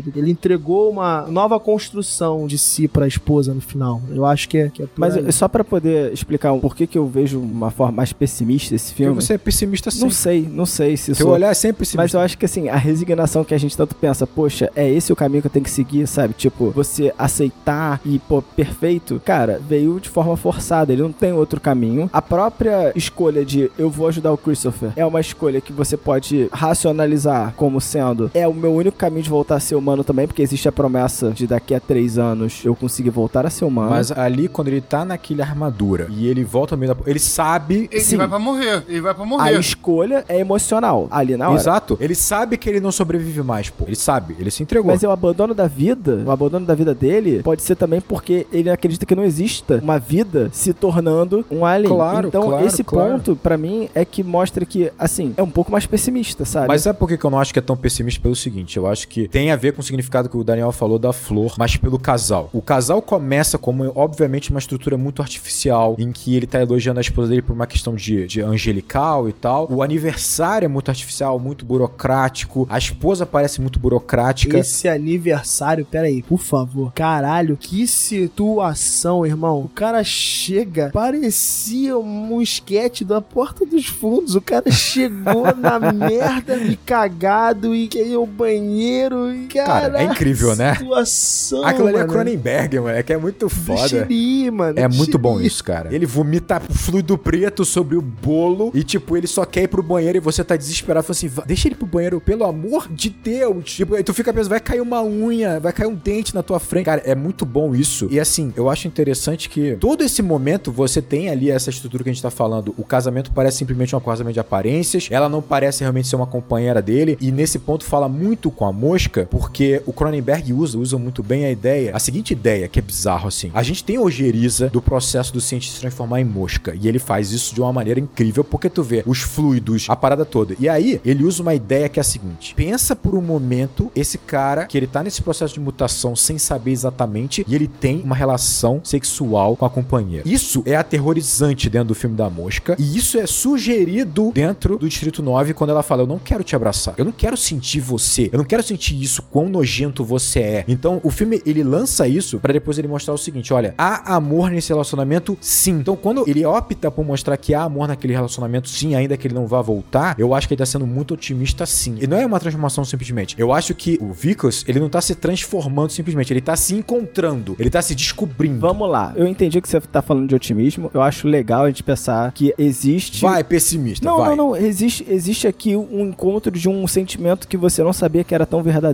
Eu acho que é muito por esse caminho, mas não existe esperança, sabe? Então, o que, que é esse amor Não, que. concordo. Isso eu concordo. concordo com você. Esperança, eu só digo que é mais otimista do que é, por exemplo, a mosca, que não há nada além do fim. É, tá. A esperança desse reencontro é que me deixa, assim, pessimista, sabe? Cara, cara, Então, é- é- é- eu vou falar uma parada que tá me incomodando muito aqui, cara. Tirar isso aqui do meu peito. Pode tirar. Pô, eu tava sentindo pena dele. Eu achava ele um burocrata babaca, tá ligado? Um cara ali. Depois eu até vou falar um pouco sobre fascismo, relação um pouco com esse filme aqui. É, Mas tava achando, cara, babaca, eu tava com pena dele, cara. Até a cena. Vou falar que essa cena eu fiquei muito puto com ele. A cena é boa. Eu sei qual é a cena. Sabe qual que é? A cena que, pô, tá tudo mais ou menos engrenado e ele mete uma porrada no Christopher e apaga o Christopher, tá ligado? Fica e aí fica esse babaca, toda vez que tem chance de ser um babaca, ele faz uma ação babaca, tá ligado? E aí esse cara não aprendeu porra nenhuma, esse cara é um babaca, tá ligado? E nesse momento, e é perto do final, eu fiquei com muito ranço dele. Esse cara merece tudo de pior, tem que se fuder pouco. E aí, eu falei pro Daniel, a da Rosa, comprei tua história aí, Daniel. Mas pra mim, assim, concordo com o Fábio que não tinha muita opção, tá ligado? Não tinha muito o que fazer realmente ali. A única cena pra mim que pode ser que ele tinha uma opção é, mais covarde ou não, e ele, é, aspas, né, opta por se sacrificar dos camarões, é aquela cena da luta final, tá ligado? Que ok, a visão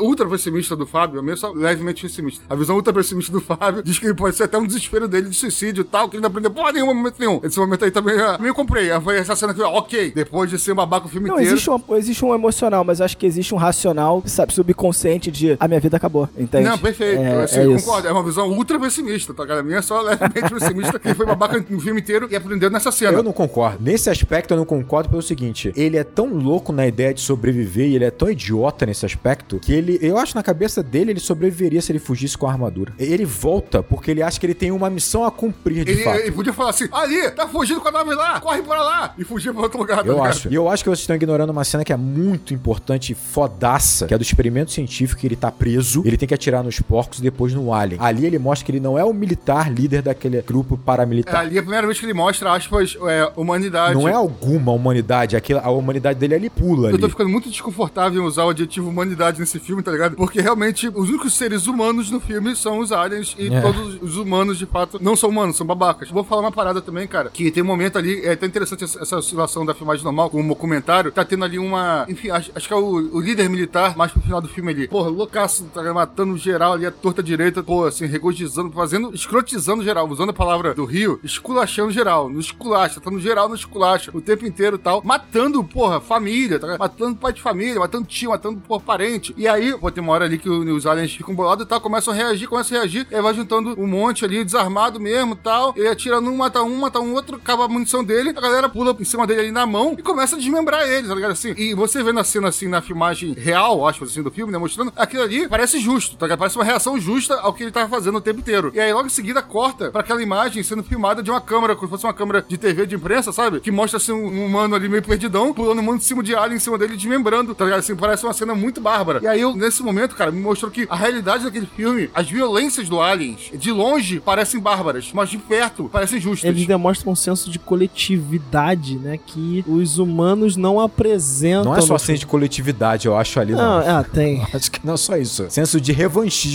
também. Concordo, tem a ideia do revanchismo, mas também tem ali uma ideia de enxergar no Vicus um igual, um semelhante. Perpassa por essa ideia também, mas obviamente a ideia de arregaçar aquele. Tem ódio pra cacete ali, cara. É. Tem, tem opressão pra caramba ali sendo descarregada. Eu acho que o exercício ao longo do Distrito 9 é muito interessante, porque, óbvio, o Vicus, ele vai ter a transformação, tendo que viver na pele daquele alien se transformar de fato nele. Só que, olha que interessante, né? A gente tava conversando sobre. O filme começa como um documentário, ou seja, ele tenta expressar essa realidade da forma mais nua e crua, ainda que seja pelo olhar da imprensa, o olhar de quem de fato registrou esses episódios por meio de um intermediário. Muitas vezes é assim que nós vemos a realidade, que a gente recebe ela às vezes da imprensa, às vezes da internet, do WhatsApp, do Twitter, já começa por aí. Só que ao longo do filme, você vai, vai se tomando conta a ideia de cinema, a ideia de arte em que a câmera tá ali contando uma história de uma maneira, entre aspas, imparcial, né? Ou como olhar do diretor, que é o artista ali. E é interessante porque você percebeu o seguinte, que o cinema, ele pode ser pra você o que o fluido foi para o Vicas. Ele pode ser um processo transformador pra você, sem você ter que se transformar no personagem em si, na questão em si, no problema em si, sabe? Eu acho que é uma beleza exatamente nisso. O cinema te permite vivenciar na pele de alguém que você tem total distância, ou total preconceito, ou, ou total desconhecimento. Sabe aquele que aprende com a experiência dos outros, né? Tem um ditado popular que fala isso em algum lugar do mundo. É, e o cinema permite isso, tá ligado? Você viver experiências, o- isso que o Rodrigo falou é muito profundo. Vai na alma do cinema, de narrativa, de história. É por isso que eu amo, tá? Storytelling, é, qualquer forma de narrativa, cara, por isso. Porque assim, quando a gente passa por uma experiência, é, a gente aprende com ela, normalmente. Mas isso tem um preço, tem um custo pra gente. Tem um custo, né, de, de várias formas possíveis. O cinema, a arte, o livro, o storytelling, permite que a gente viva uma realidade que não é nossa, permite que a gente aprenda com a experiência dos outros, sem ter que pagar aquele preço de ter vivido aquilo ali, tá ligado? Então aprenda com os filmes que você E vê. é absolutamente concentrado em duas horas. E a gente tá falando muito aqui sobre o arco do Christopher, né? Como a gente vai ganhando empatia é, com os aliens. Eu acho que nesse ponto, cara, tem uma genialidade nesse filme que tem na parte visual mesmo, assim, na parte técnica. A gente tá falando que os efeitos visuais são muito bem feitos. Eles não são, eles não são só muito bem feitos, não. Eles são extremamente inteligentes, assim. Você vê que tem um plano ali. Perceba, tem tudo a ver com o que a gente tá falando. A escolha do design do, do Alien e de todo o seu ferramentário, né? Seja as armas, seja a nave, é muito inteligente. O Alien, ele é um crustáceo, né? Ele é o camarão, como a gente tá falando, que pra gente naturalmente gera uma ojeriza, re- gera uma repulsa, porque tem a ver com essa coisa da casca, da gosma, né? Isso Tudo que a gente tá falando, do fluido, E né? até uma sensação de inferioridade. Inferioridade intelectual. intelectual. O bicho que tá abaixo da gente na cadeia alimentar. É, né? o camarão é a barata do mar, é a barata do oceano, né? Olha a relação com Pô, não é metamorfose. nem um tubarão, né, velho? É um camarão. então, né? assim, isso é muito inteligente porque ele vai pegar esse conceito e ele vai extrapolar ele durante todo o início do filme. Então você vai ver esses camarões, ele subnutrido, como tá no início na nave, e doente. Depois você vai ver ele se alimentando de lixo. Você vai ver ele sempre. Cara, a escolha de você colocar os ovos de onde eles nascem em carne, pra gente como ser humano, é naturalmente escroto. Porque a ideia de ovos no alimento é a pior contaminação que tem pra gente. Então, naturalmente incomoda. Naturalmente é repulsivo, é repugnante É uma isso. Praga. uma outra coisa, cara. A ideia deles serem viciados, basicamente, em latas de comida de gato. Comida de gato. Que, tipo assim, obviamente tá fazendo uma relação à droga, obviamente, né? É, Mas, assim, pra gente é repugnante a ideia de estar. Tanto é que o, o, o Vicus ele fica no- enojado de estar comendo aquela comida de gato nojenta e tal. Então, durante todo o início do filme, há uma construção dentro do design de produção mesmo para que você tenha a repulsa desses seres. E o que eu acho muito interessante é o seguinte: você pega a própria nave e você pega as armas, elas denotam tecnologia, porque é uma nave espacial, né? Que voa ali, que viaja entre os planetas, claro. Mas ela tem uma questão de lataria, uma, uma questão de mecânica, né? De uma coisa um tanto. Parece de um, sabe, motor a carvão, um, um motor a vapor, uma parada assim. Então, ele constrói pra você uma ideia é o seguinte: eles são evoluídos de fato pra gente nesse primeiro Ela não momento. tem um design clean, né, cara? Um design... Não tem um design clean, exatamente. Isso vai ser importante mais pra frente. E aí, você tá comprando, não obviamente diretamente, mas você está sentindo um pouco da repulsa que todos aqueles personagens sentem. Que é muito importante pra você entender como é, é estar no papel do opressor. Porque a gente falou de apartheid, o branco tinha essa ojeriza, isso é terrível. Ele separava, ele segregava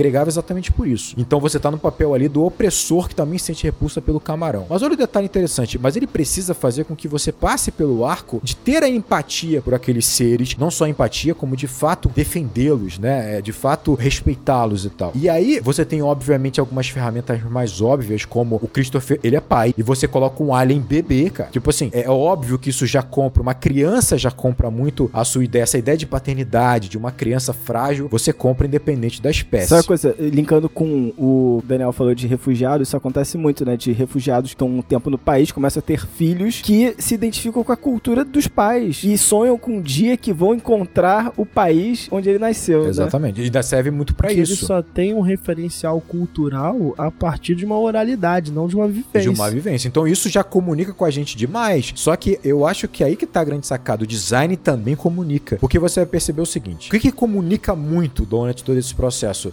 Desses crustáceos, desse, desses camarões, os olhos. Os olhos, eles são, eles são as únicas peças desse design que eles são mais humanos. Eles são, eles são humanoides, eles são bípedes, mas os olhos comunicam demais. São Eles grandes. fazem os olhos de grandões, né? Igual anime. Gra- Passa exatamente. muito sentimento. Cara, isso é interessante. Isso que o Rodrigo tá falando, cara, isso eu acho que eu já até falei enquadrando, não tenho certeza. É usado principalmente em animação, tá ligado? Vilão tem olho pequeno, sempre, sempre, tá ligado? Normalmente, vilão, olho pequeno, olho apertado mais estreito e tal. E se você quiser humanizar um personagem, público tem empatia por ele, normalmente o herói, mocinho e tal, os protagonistas, normalmente tem olhos grandes, grandes e expressivos. Porque os olhos são a janela da a alma. janela da alma. Mas é aí que tá, tipo assim, eu acho que não é só pelo tamanho só. Você tem um design de produção que, que consegue colocar muita expressão naqueles olhos ali, que vai comunicar bastante. E se você prestar atenção, você vai perceber que ao longo do início do filme, os olhos dos, dos, dos camarões não estão muito em foco, sabe? Tipo assim, eles não estão muito enquadrados, às vezes eles estão escondidos. É um comentário ainda, né? Tá sendo filmado de longe, câmera de segurança É, tal. tipo assim, eles ainda estão escondendo um pouco ali. Obviamente, eles estão numa concavidade, então você tem a sombra, você tem as cascas. Os olhos começam a ganhar muita atenção do filme quando ele quer gerar empatia com você, com aquela comunidade, com o Christopher e os seus companheiros. Então, é um design de produção muito inteligente, porque pensa se o Christopher fosse o alien do oitavo passageiro. Ainda que você fizesse um alien pequenininho, bonitinho, diminuto, você não teria a mesma empatia. Inclusive em Alien, o oitavo passageiro aparece no início um Alien bebê, né? Quando ele é parido. E tu não tá nem aí. Pô, repulsivo. E, cara, isso é uma habilidade nesse trabalho trabalho de design de produção ao longo do filme, que é, como o Gabriel falou, isso é pensado, isso é uma Deixa estratégia. eu só dar uma, só dar, só dar uma informação, Rodrigo. Uma informação aí que tô passando o episódio inteiro sem dar informação. Olha, Daniel vai dar informação, Zanil. eu sou Daniel Cavalcante.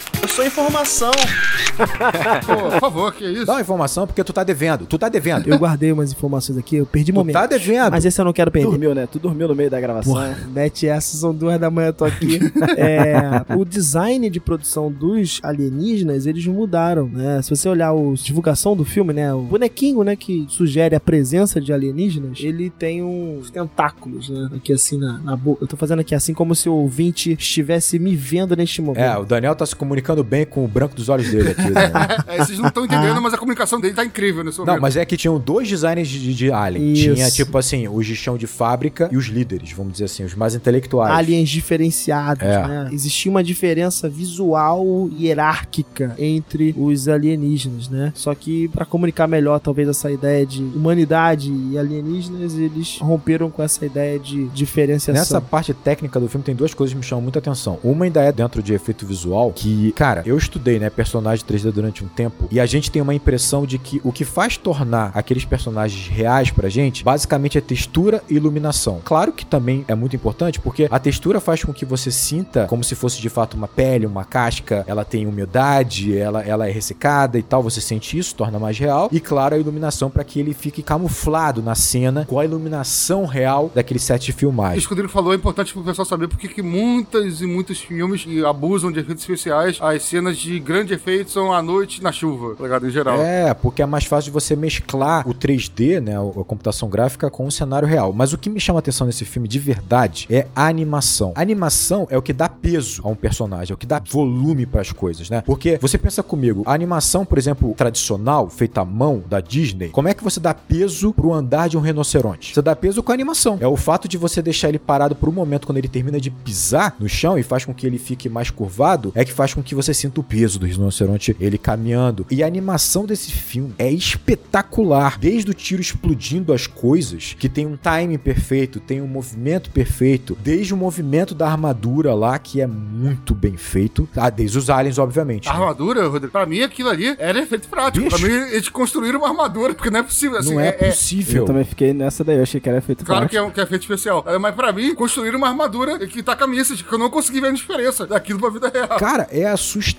A qualidade da movimentação é assustadora. É é uma parada assim, cara, que trabalho bem feito. Não, e os aliens, eles se movem, ao mesmo tempo que eles se movem de maneira semelhante, parece que cada um deles tem particularidades na sua movimentação também, né? Eles param, né? Eles têm. Alguns têm os tiques, outros andam mancando de uma perna. Eles estão dando personalidade pra esses É, aliens. Exato. Existe uma homogeneidade e individualidade. E sabe o que é interessante? Você só vai pegar essas individualidades se você realmente prestar atenção nos aliens. Se você encará-los como uma coisa só, você vai ver tudo como camarão, tudo igual. Você não vê nem diferença de cor direito. Bizarro. Como o detalhe, design e produção nesse filme é assustador, cara. Eu Assustador. só queria me corrigir aqui. É, eu falei lá, na- no início, realmente o Tu deu Rodrigo. informação e deu informação O errada. Rodrigo tava certo, né? A filmagem dos casebres, né, do, do Distrito 9, eles foram feitos em barracos reais em Joanesburgo. É, esses moradores estavam sendo remanejados, tal qual a ideia do filme, né, de serem remanejados para um outro local. É, e durante o período do filme esse remanejamento não aconteceu, mas isso foi em Joanesburgo e o Distrito 6 que a gente acabou de falar, né, falamos, né, na que a gente falou anteriormente, fica na cidade do Cabo, né? Então são duas coisas diferentes. E eu só queria chamar a atenção uma coisa que a gente não falou aqui, mas que eu acho a parada talvez mais humana nesse filme do ponto de vista negativo, Gabriel. A gente tá falando humanidade sempre ponto positivo e já vou aproveitar pra te dar uma informação junto. Isso é um combo.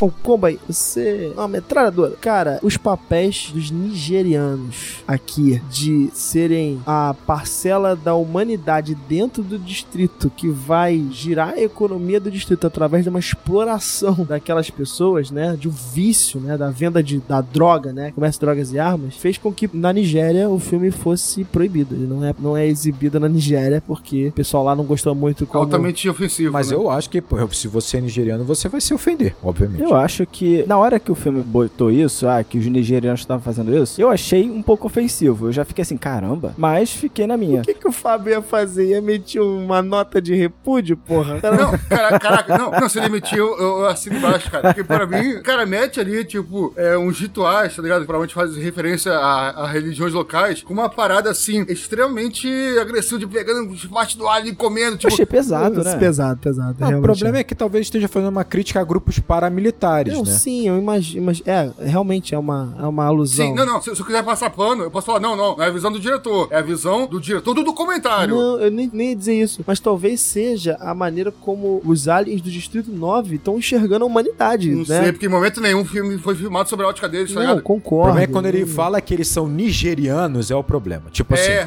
tá vendo esses nigerianos aqui com rituais? Não fala isso, mas a impressão, o subtexto tá assim: esses selvagens bárbaros que pegam esses aliens que a gente tá tendo, esforçando pra você ter afeto por eles. E aí esses selvagens pegam os membros e desmembram e começam a comer. Imagina se fosse no Brasil, tá ligado? Imagina que fosse tratando brasileiro assim, Não, com um bando é. selvagem que arranca membros de alien pra comer. A gente não ia tá puto. Isso acontece um pouco, né? É, a gente tá falando sobre essas cenas, por exemplo, dos nigerianos comendo ali pra tentar ganhar o poder do alien e tal. E aqui a gente tá falando, há um trabalho. Esse filme é uma mescla gigante de gêneros, né? O sci-fi, obviamente, tem cena de ação, tem ação no filme, obviamente, e tem uma parte. O terror, né? O terror nós chegamos a comentar aqui tem essa- esse terror corporal, da transformação, mas há também esse terror, cara, escatológico que vem do trash mesmo, né? E, cara, pra mim, é mão do Peter Jackson, que teve um início de carreira com o cinema de terror, com um terror mais trash. Isso é pra explodir cabeça. Não sei se vocês lembram, mas o Peter Jackson tem dois filmes de terror que é, é bastante acentuado, assim. Um se chama, se chama Fome Animal, Fome Animal, que é bem trash, assim. Que é bem essa pegada mesmo. É bem né? nessa pegada, mas o que eu acho mais maneiro é o Bad Taste. Esse filme, ele conta a seguinte história. Olha isso. O cara chega numa, num território, numa comunidade qualquer, foge de um serial killer, ele vai pedir proteção numa casa. Essa casa tem uma família. Essa família, na verdade, são aliens disfarçados que estão ali para acumular carne humana e levar para um fast food espacial interestelar. Olha que loucura. E muito do terror desse trash, desses filmes trash do Peter Jackson, tem a ver com esse ato do comer, do, do nojo do comer, do vomitar, sabe? Do, do vômito. E caraca, é muito usado nesse filme. Eu acho que o Peter Jackson ajudou a esse filme caminhar pra essas linhas de terror, sabe? Pra gerar esse incômodo na gente, pra que a gente sinta um pouco o que é viver, obviamente, nesse Distrito 9, né, cara? Tipo, é bizarro pra caramba. Só a parada dos nigerianos que realmente. É. É, não precisava falar, né, cara? É, tipo ah. assim, estabelecer que uma, uma nacionalidade, né, cara? Tipo assim, é, realmente não pegou bem. Não pegou bem.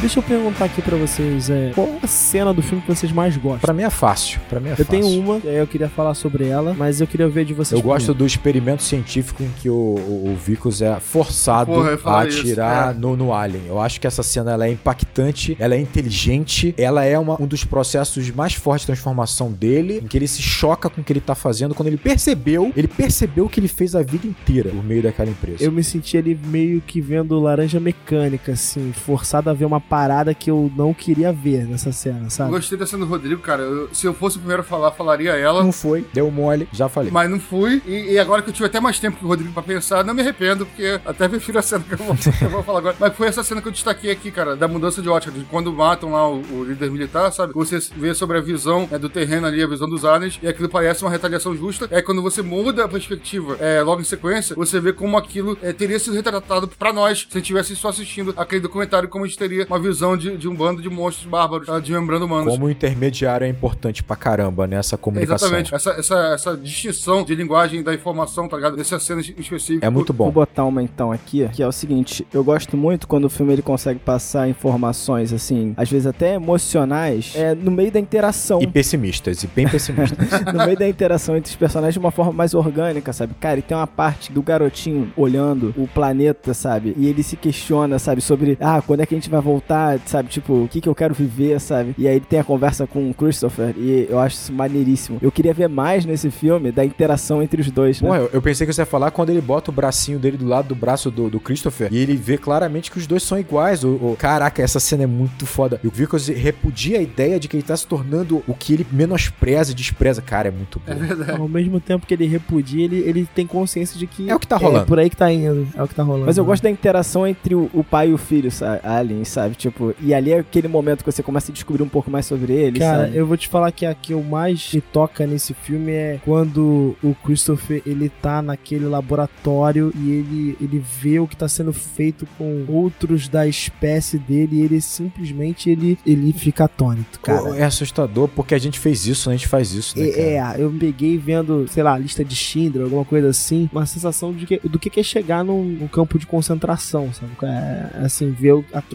atrocidade que estão sendo feitas com membros da sua espécie. assim. Você escolheu uma cena muito boa, realmente, Daniel. Porque realmente, assim, o ato de você fazer com que o Christopher pare e congele ali, mesmo ele sendo metralhado, mostra a gravidade do que ele tá vendo. Cara, você força o espectador. Exatamente. Você mostra pro espectador, olha só, se tu não percebeu o que tá acontecendo até agora, irmão, agora tu vai perceber, não é possível que você não vai perceber. É, mostra o quanto é chocante por uma cena de ação. E ele só se volta a mover, paralisado pela empatia que ele tem, né, com os outros da espécie dele, né? Pela humanidade que ele tem, né? Nesse sentido. E ele só se volta a mover quando é forçado a falar. Não é nem sob tiro. Sob tiro ele continua paralisado pela empatia dele. Mas quando, quando o Vicos fala, pensa no teu filho, pensa no teu filho. Pensa no teu aí filho. ele toma um choque. é, e aí, pela empatia do, ao filho, né? Ele volta a agir. Pô, muito boa essa cena, ô, Eu Daniel. quase falei essa cena aí. Eu fiquei na dúvida entre as duas, sabe? Veio na minha É, cabeça. não, muito boa. Eu tinha Cena- esquecido dessa cena. Mas Pô, o- eu gosto da, da emoção que a outra causa, sabe? Tipo, eu quase chorei do garoto falando com o pai, sabe? Tipo, eu acho isso maneiro pra Pô, e- e o o Daniel tocou num. é, usou uma terminologia, cara, que eu queria expandir, que é sobre campo de concentração. Obviamente, o filme é uma grande metáfora ao apartheid, né? O diretor sul- sul-africano, né? Então, assim, trouxe dessa, essa realidade que ele viveu e acompanhou pro filme. É, mas o apartheid, se a gente analisar do campo de vista é, global e do campo de vista histórico, ele não é um fenômeno isolado. Pouco antes, né, do apartheid, teve lá o, o nazismo, seus campos de concentração, né? Excluindo povos que se consideravam inferiores, né? Menores, no caso, em caso específico, eram judeus, em maioria, mas também eram negros, estrangeiros, ciganos, etc. Mas que tinha uma dinâmica muito parecida quanto ao apartheid e até uma burocracia, né? Os nazistas tinham uma burocracia que me lembrou muito a do filme, sabe? Quando eu usei essa expressão no início do podcast aqui de banalidade do mal, sabe? Isso também é banalidade do mal, pra quem não sabe, é um conceito da, da Hannah Arendt, né? Que é uma judia, né? Que justamente vai analisar é, os julgamentos, né? Dos judeus após a Segunda Guerra Mundial sobre o Holocausto. E ela percebe que é, vai esperando encontrar monstros, tá ligado? Assim, uma galera cruel e tal. E vai percebendo que não, que são burocratas fazendo o trabalho dele, sabe? Assim, simplesmente fazendo o trabalho deles de burocrata. E essa, essa burocratização dessa realidade, dessas lógicas, né? De exclusão, de minorias e tudo mais, permitia esse conceito que ela criou de banalidade do mal, que é justamente, né? De fazer com que pessoas cometessem atos hediondos, sendo que o cara simplesmente estava é, controlando o número de passageiros de um trem. Outro estava coordenando o trem que ia levar tantos passageiros de um lugar pro outro só, sabe? Só que no caso eram uns judeus para campo de concentração. Tava cada um ali, aspas, botando sua cabeça no travesseiro tranquilo, de que tava só fazendo um trabalho burocrático simples e O tranquilo. conceito dela tá justamente na ideia de você ter uma banalidade de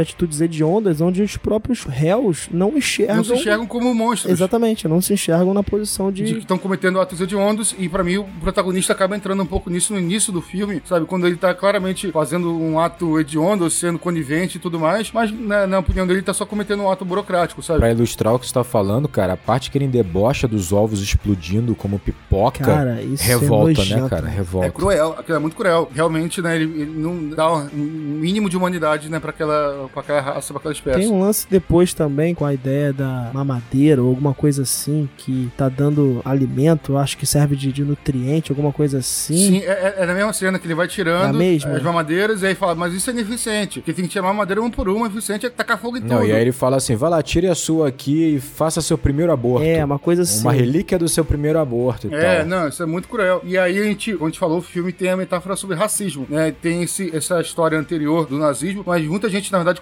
considera como as primeiras células, digamos assim, é, nazistas, fascistas, na verdade, né? É, não é nem o fascismo do Mussolini. Muita gente considera a Ku Klux Klan, sabe? Os conceitos da Ku Klux Klan e as práticas da Ku Klux Klan, sabe? Como proto-fascismo, sabe? Que surgindo no próprio Estados Unidos, discriminando, né? a população negra, né? E isso é muito... Você vê que nos Estados Unidos teve um apartheid é, disfarçado, né? Pelas leis de Jim Crow e tal, né? Que depois foi trabalhado, lutado, né? Pelo Martin Luther King e vários outros nomes importantes, Malcolm X, etc. Sabe? Que lutaram pra livrar os Estados Unidos desse apartheid disfarçado que eles tinham. E, inclusive, os primeiros pessoas que combatiam a Ku Klux eram considerados os primeiros antifascistas. E aí você fica nessa, nessa, nesse imbróglio, sabe? Assim, até o Nelson Mandela, no início, foi preso por terrorismo, né? Porque realmente ele combatia de forma armada, sabe? O pessoal da apartheid, porque ele, ele tinha esse discurso. Como é que você vai dialogar, sabe? Com alguém que quer te matar, com alguém que não te vê como humano. Então não é possível o diálogo com eles, sabe? De certa forma. Isso, obviamente, também é trazido no filme pela, aspas, é, violência é, dos aliens, sabe? E pela indisposição dos aliens, sabe? Sabe? De dialogar com eles. Uma coisa que eu reparei no filme inteiro, cara, inteiro. Quando terminei o filme, eu fiquei, cara, se os humanos não tivessem feito nada pra ajudar a atrapalhar os aliens, a vida dos aliens teria sido bem mais fácil, bem mais tranquila, já teriam ido embora há muito tempo. sabe? Já teriam juntado o fluido e ido O embora. problema é que provavelmente, provavelmente eles morreriam. Porque eu acho que eles estavam subnutridos e doentes. É, é, e é é. engraçado porque o que acontece? A caixa de comando da nave caiu. A caixa de comando caiu e ela cai exatamente onde o Christopher vai construir aquele casebre. No início do filme eles mostram uma filmagem de um quadrado preto lá, parece escuro, caindo da nave. É a caixa de comando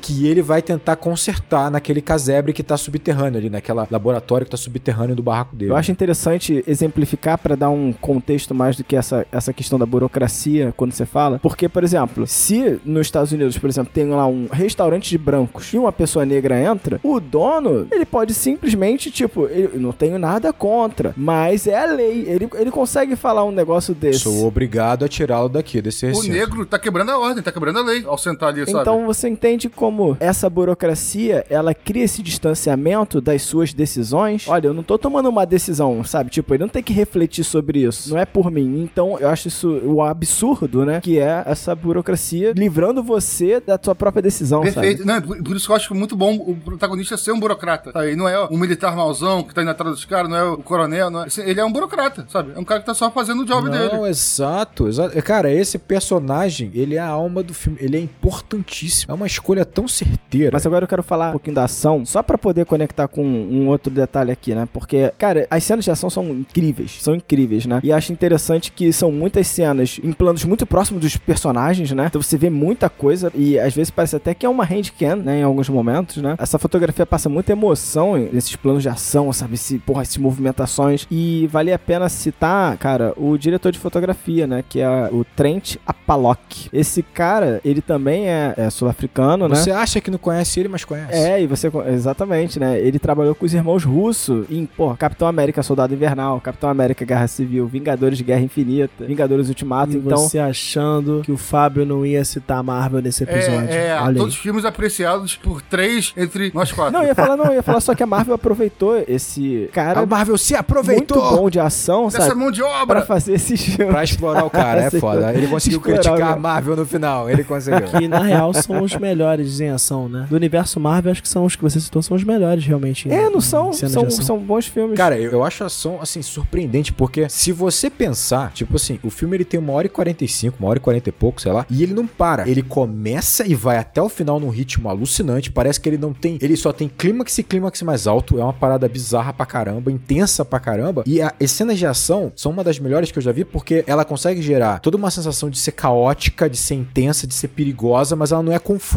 É tipo assim, você entende geograficamente o que tá acontecendo, você entende a movimentação de todo mundo, todo mundo naquela situação e tem gente pra cacete. E cara, tem uma parada que chama atenção, se você prestar atenção, é, é a mixagem de som. Você sente as camadas de som construindo aquele cenário. Você vê os tiros distantes, você vê, por exemplo, as- o metal sendo amassado, impactos que estão na primeira camada do som. É, cara, esse filme é impecável, mano. E tipo assim, a última coisa que eu tenho pra falar, na verdade, é um choque que eu tive nesse processo. Esse filme me fez entrar num processo de reflexão, que foi o seguinte, pra ver como ele é poderoso, é um filme de ação, de, de ficção científica, de terror trash, sabe? Ele é tudo isso e ele me fez refletir muito sobre uma coisa. Eu não sei se todo mundo sabe aqui, mas dentro de muitas crenças religiosas, principalmente com a internet hoje, que tá tendo muito, né, esse debate sobre questão espiritualismo, sobre evolução espiritual e tal, há uma teoria, por exemplo, pra você ver como realmente tem proporção esse tema, tem um vídeo muito antigo do Chico Xavier falando sobre que nós seremos, dependendo do nosso caminho como humanidade, nós seremos futuramente visitados por seres superiores que virão nos ajudar a alcançar uma evolução espiritual. Vai, eles vão nos guiar a essa evolução espiritual. Cada crença, e eu respeito obviamente muito Chico Xavier, cada crença define o que serão esses seres, define o que são esses seres, né? Alguns falam que de fato são extraterrestres, outros falam que são os homens primeiros, primeiros homens, assim como se fosse aquela questão meio do Prometeus. Alguns falam sobre homens mais a humanidade mais evoluída. Eu não quero falar homens, né? A humanidade mais evoluída, que é o caso, por exemplo, de Interestelar, como se fossem homens e mulheres mais evoluídos que de alguma forma estão ou em outro planeta ou em outra dimensão, que vêm nos visitar para nos ajudar nesse processo de crescimento espiritual. E se você prestar atenção, toda vez que eles são descritos ou pelo menos eles são mencionados e tem uma, sempre uma relação com luminosidade, iluminação, claridade, eles serem esguios, beltos ou então é, gentis, equilibrados, calmos. É sempre tem essa ideia da superioridade, né? E tem uma frase da psicóloga que me pegou muito, que ele fala o seguinte: nós, a humanidade esperou, depois da invasão alien, três meses para simplesmente entrar em contato contato. Só que o entrar em contato é invadir fisicamente brutalmente aquela nave. E eles não vão encontrar seres, ela fala isso, seres iluminados, tran- translúcidos, esguios e, e superiores. Eles vão encontrar, na verdade, seres que estão subnutridos, doentes, né? E crustáceos, né? Camarões subnutridos e doentes assim. Ou seja, na concepção daquelas pessoas, seres inferiores. E é por isso que a humanidade vai escravizá-los, vai explorá-los, vai segregá-los, né? Como a gente viu no filme. Aí, isso me veio linkando com essa ideia da crença de que nós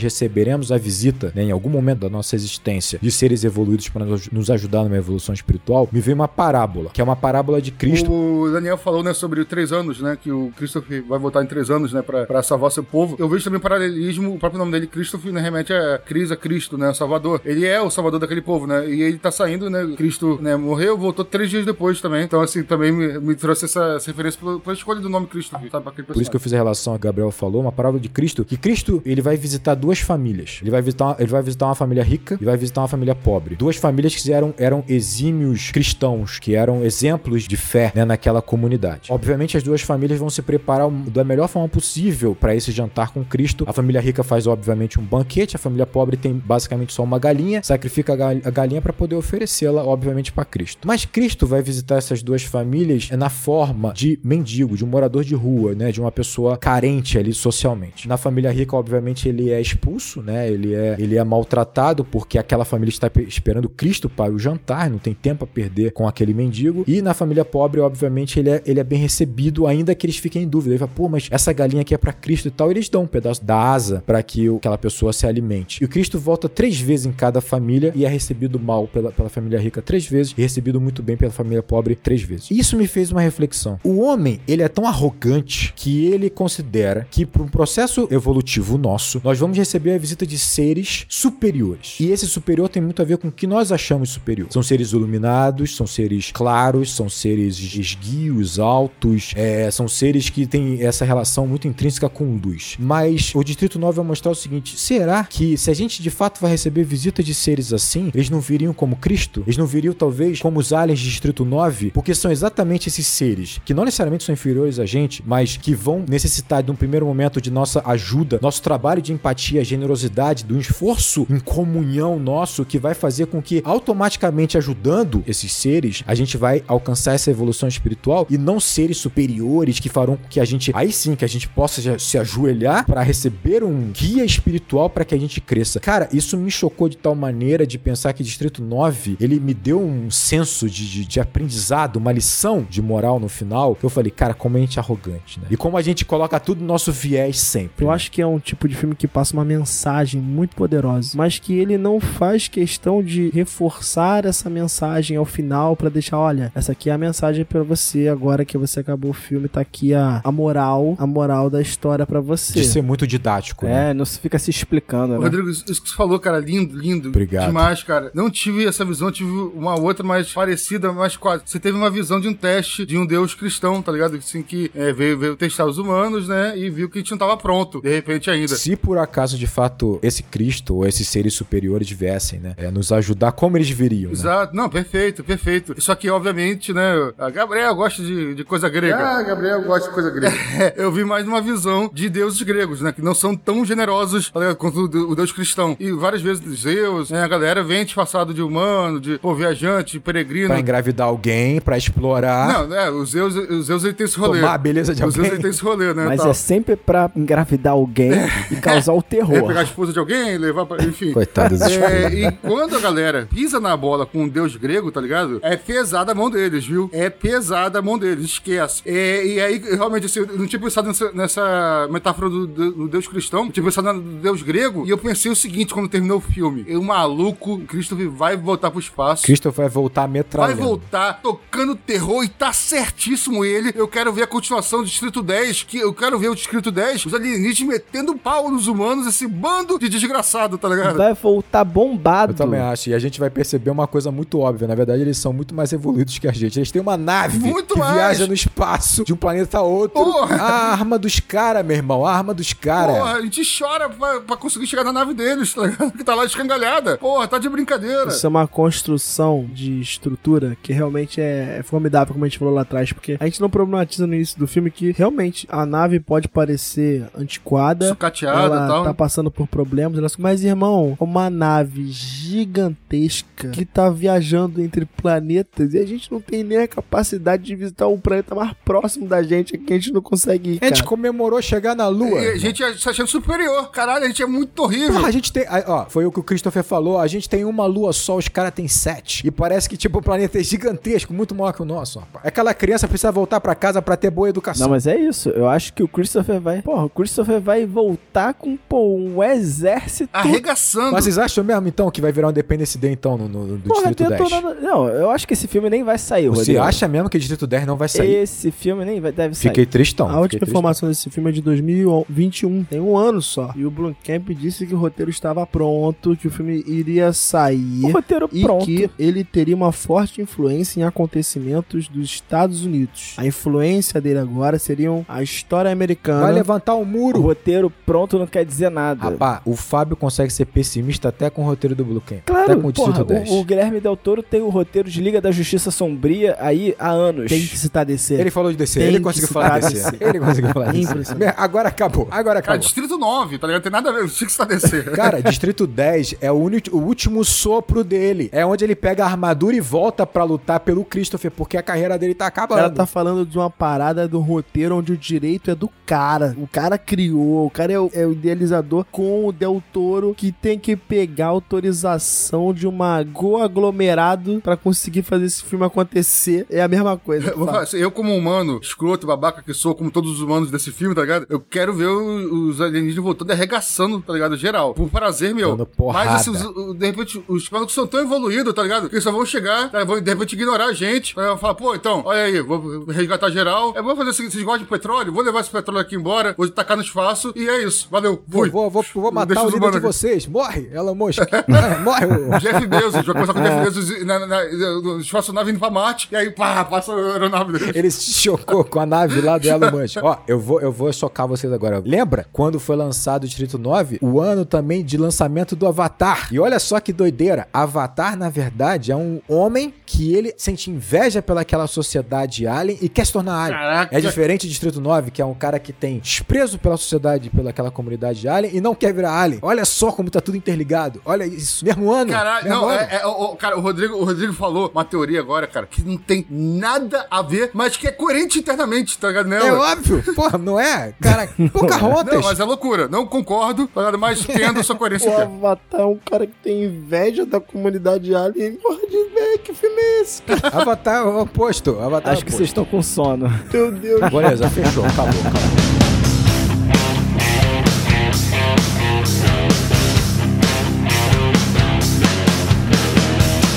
Distrito 9 é um grande filme. Distrito 9 é uma obra-prima, cara. É um Obra-prima. filme que, se você chegou até aqui, tem que assistir. E se você quiser prolongar essa discussão sobre o Distrito 9 com a gente nas nossas mídias sociais, você pode entrar em contato com a gente no nosso Twitter, que é o Enquadrando Underline. Acho que um dia a gente vai trocar esse nome do Twitter, mas por enquanto é esse. Do Instagram, que é Enquadrando Underline Oficial. Você também pode aparecer lá no nosso YouTube. Esse programa, por acaso, ele é não, foi uma gordura nossa, então ele tá guardadinho lá no, no espaço-tempo indeterminado. Você vai, vai ouvir quando for o tempo certo. É, só que no YouTube a gente grava vários episódios lá ao vivo, então acompanha a gente. E o YouTube do Enquadrando é youtube.com.br enquadrando. Nós temos também o YouTube do Acabou de Acabar, né? Que é o youtube.com.br acabou de acabar, que é do nosso padrinho e amigo Gabriel Gaspar. E temos também e-mail, que você pode mandar para contato arroba acaboudeacabar.com.br, caso você queira contratar a gente. E faltou o TikTok, né, Daniel? Tem um TikTok Tem agora. um TikTok também aí, que tem uns, uns cortes muito doidos lá, que tem enquadrando underline É oficial. só falar o seguinte: temos tudo. Temos A tudo. Gente só não migrou ainda pra A gente Twitch. vai receber um e-mail do Christopher e fala: tô chegando. Tô chegando. Não, acho que isso não vai acontecer. Vai acontecer. Mas E ok. o lançamento tinha que ser esse ano, porque Avatar 2 é esse ano. Porra, tudo Caralho, amarrado. Não, do céu. ah, caralho. Essa parada da Avatar é a coisa mais louca que eu já vi. Porra, Ok. tudo Não, amarrado. não vai acontecer, não vai acontecer. Sabe o que vai acontecer? Avatar vai ser adiado. Faz total sentido. O James Cameron e o Blumkamp realmente trocaram alguma coisa, alguma informação. Exato, é o Peter Jackson e o James Cameron. E detalhe, James Cameron. que é Ah, o que- não, não, não, não, não. Valeu, valeu. Valeu, Olha a valeu. Coerência interna. Caraca, James Cameron. James Cameron. Referência clara, James Cameron. Só não vê que não quer. É clara, pô. É hora de dormir. Eu que vou dizer hoje, um abraço e bons filmes, porque depois disso, pelo amor de Deus, cara, pelo amor de Deus. Então é isso aí, um grande abraço. E bons filmes.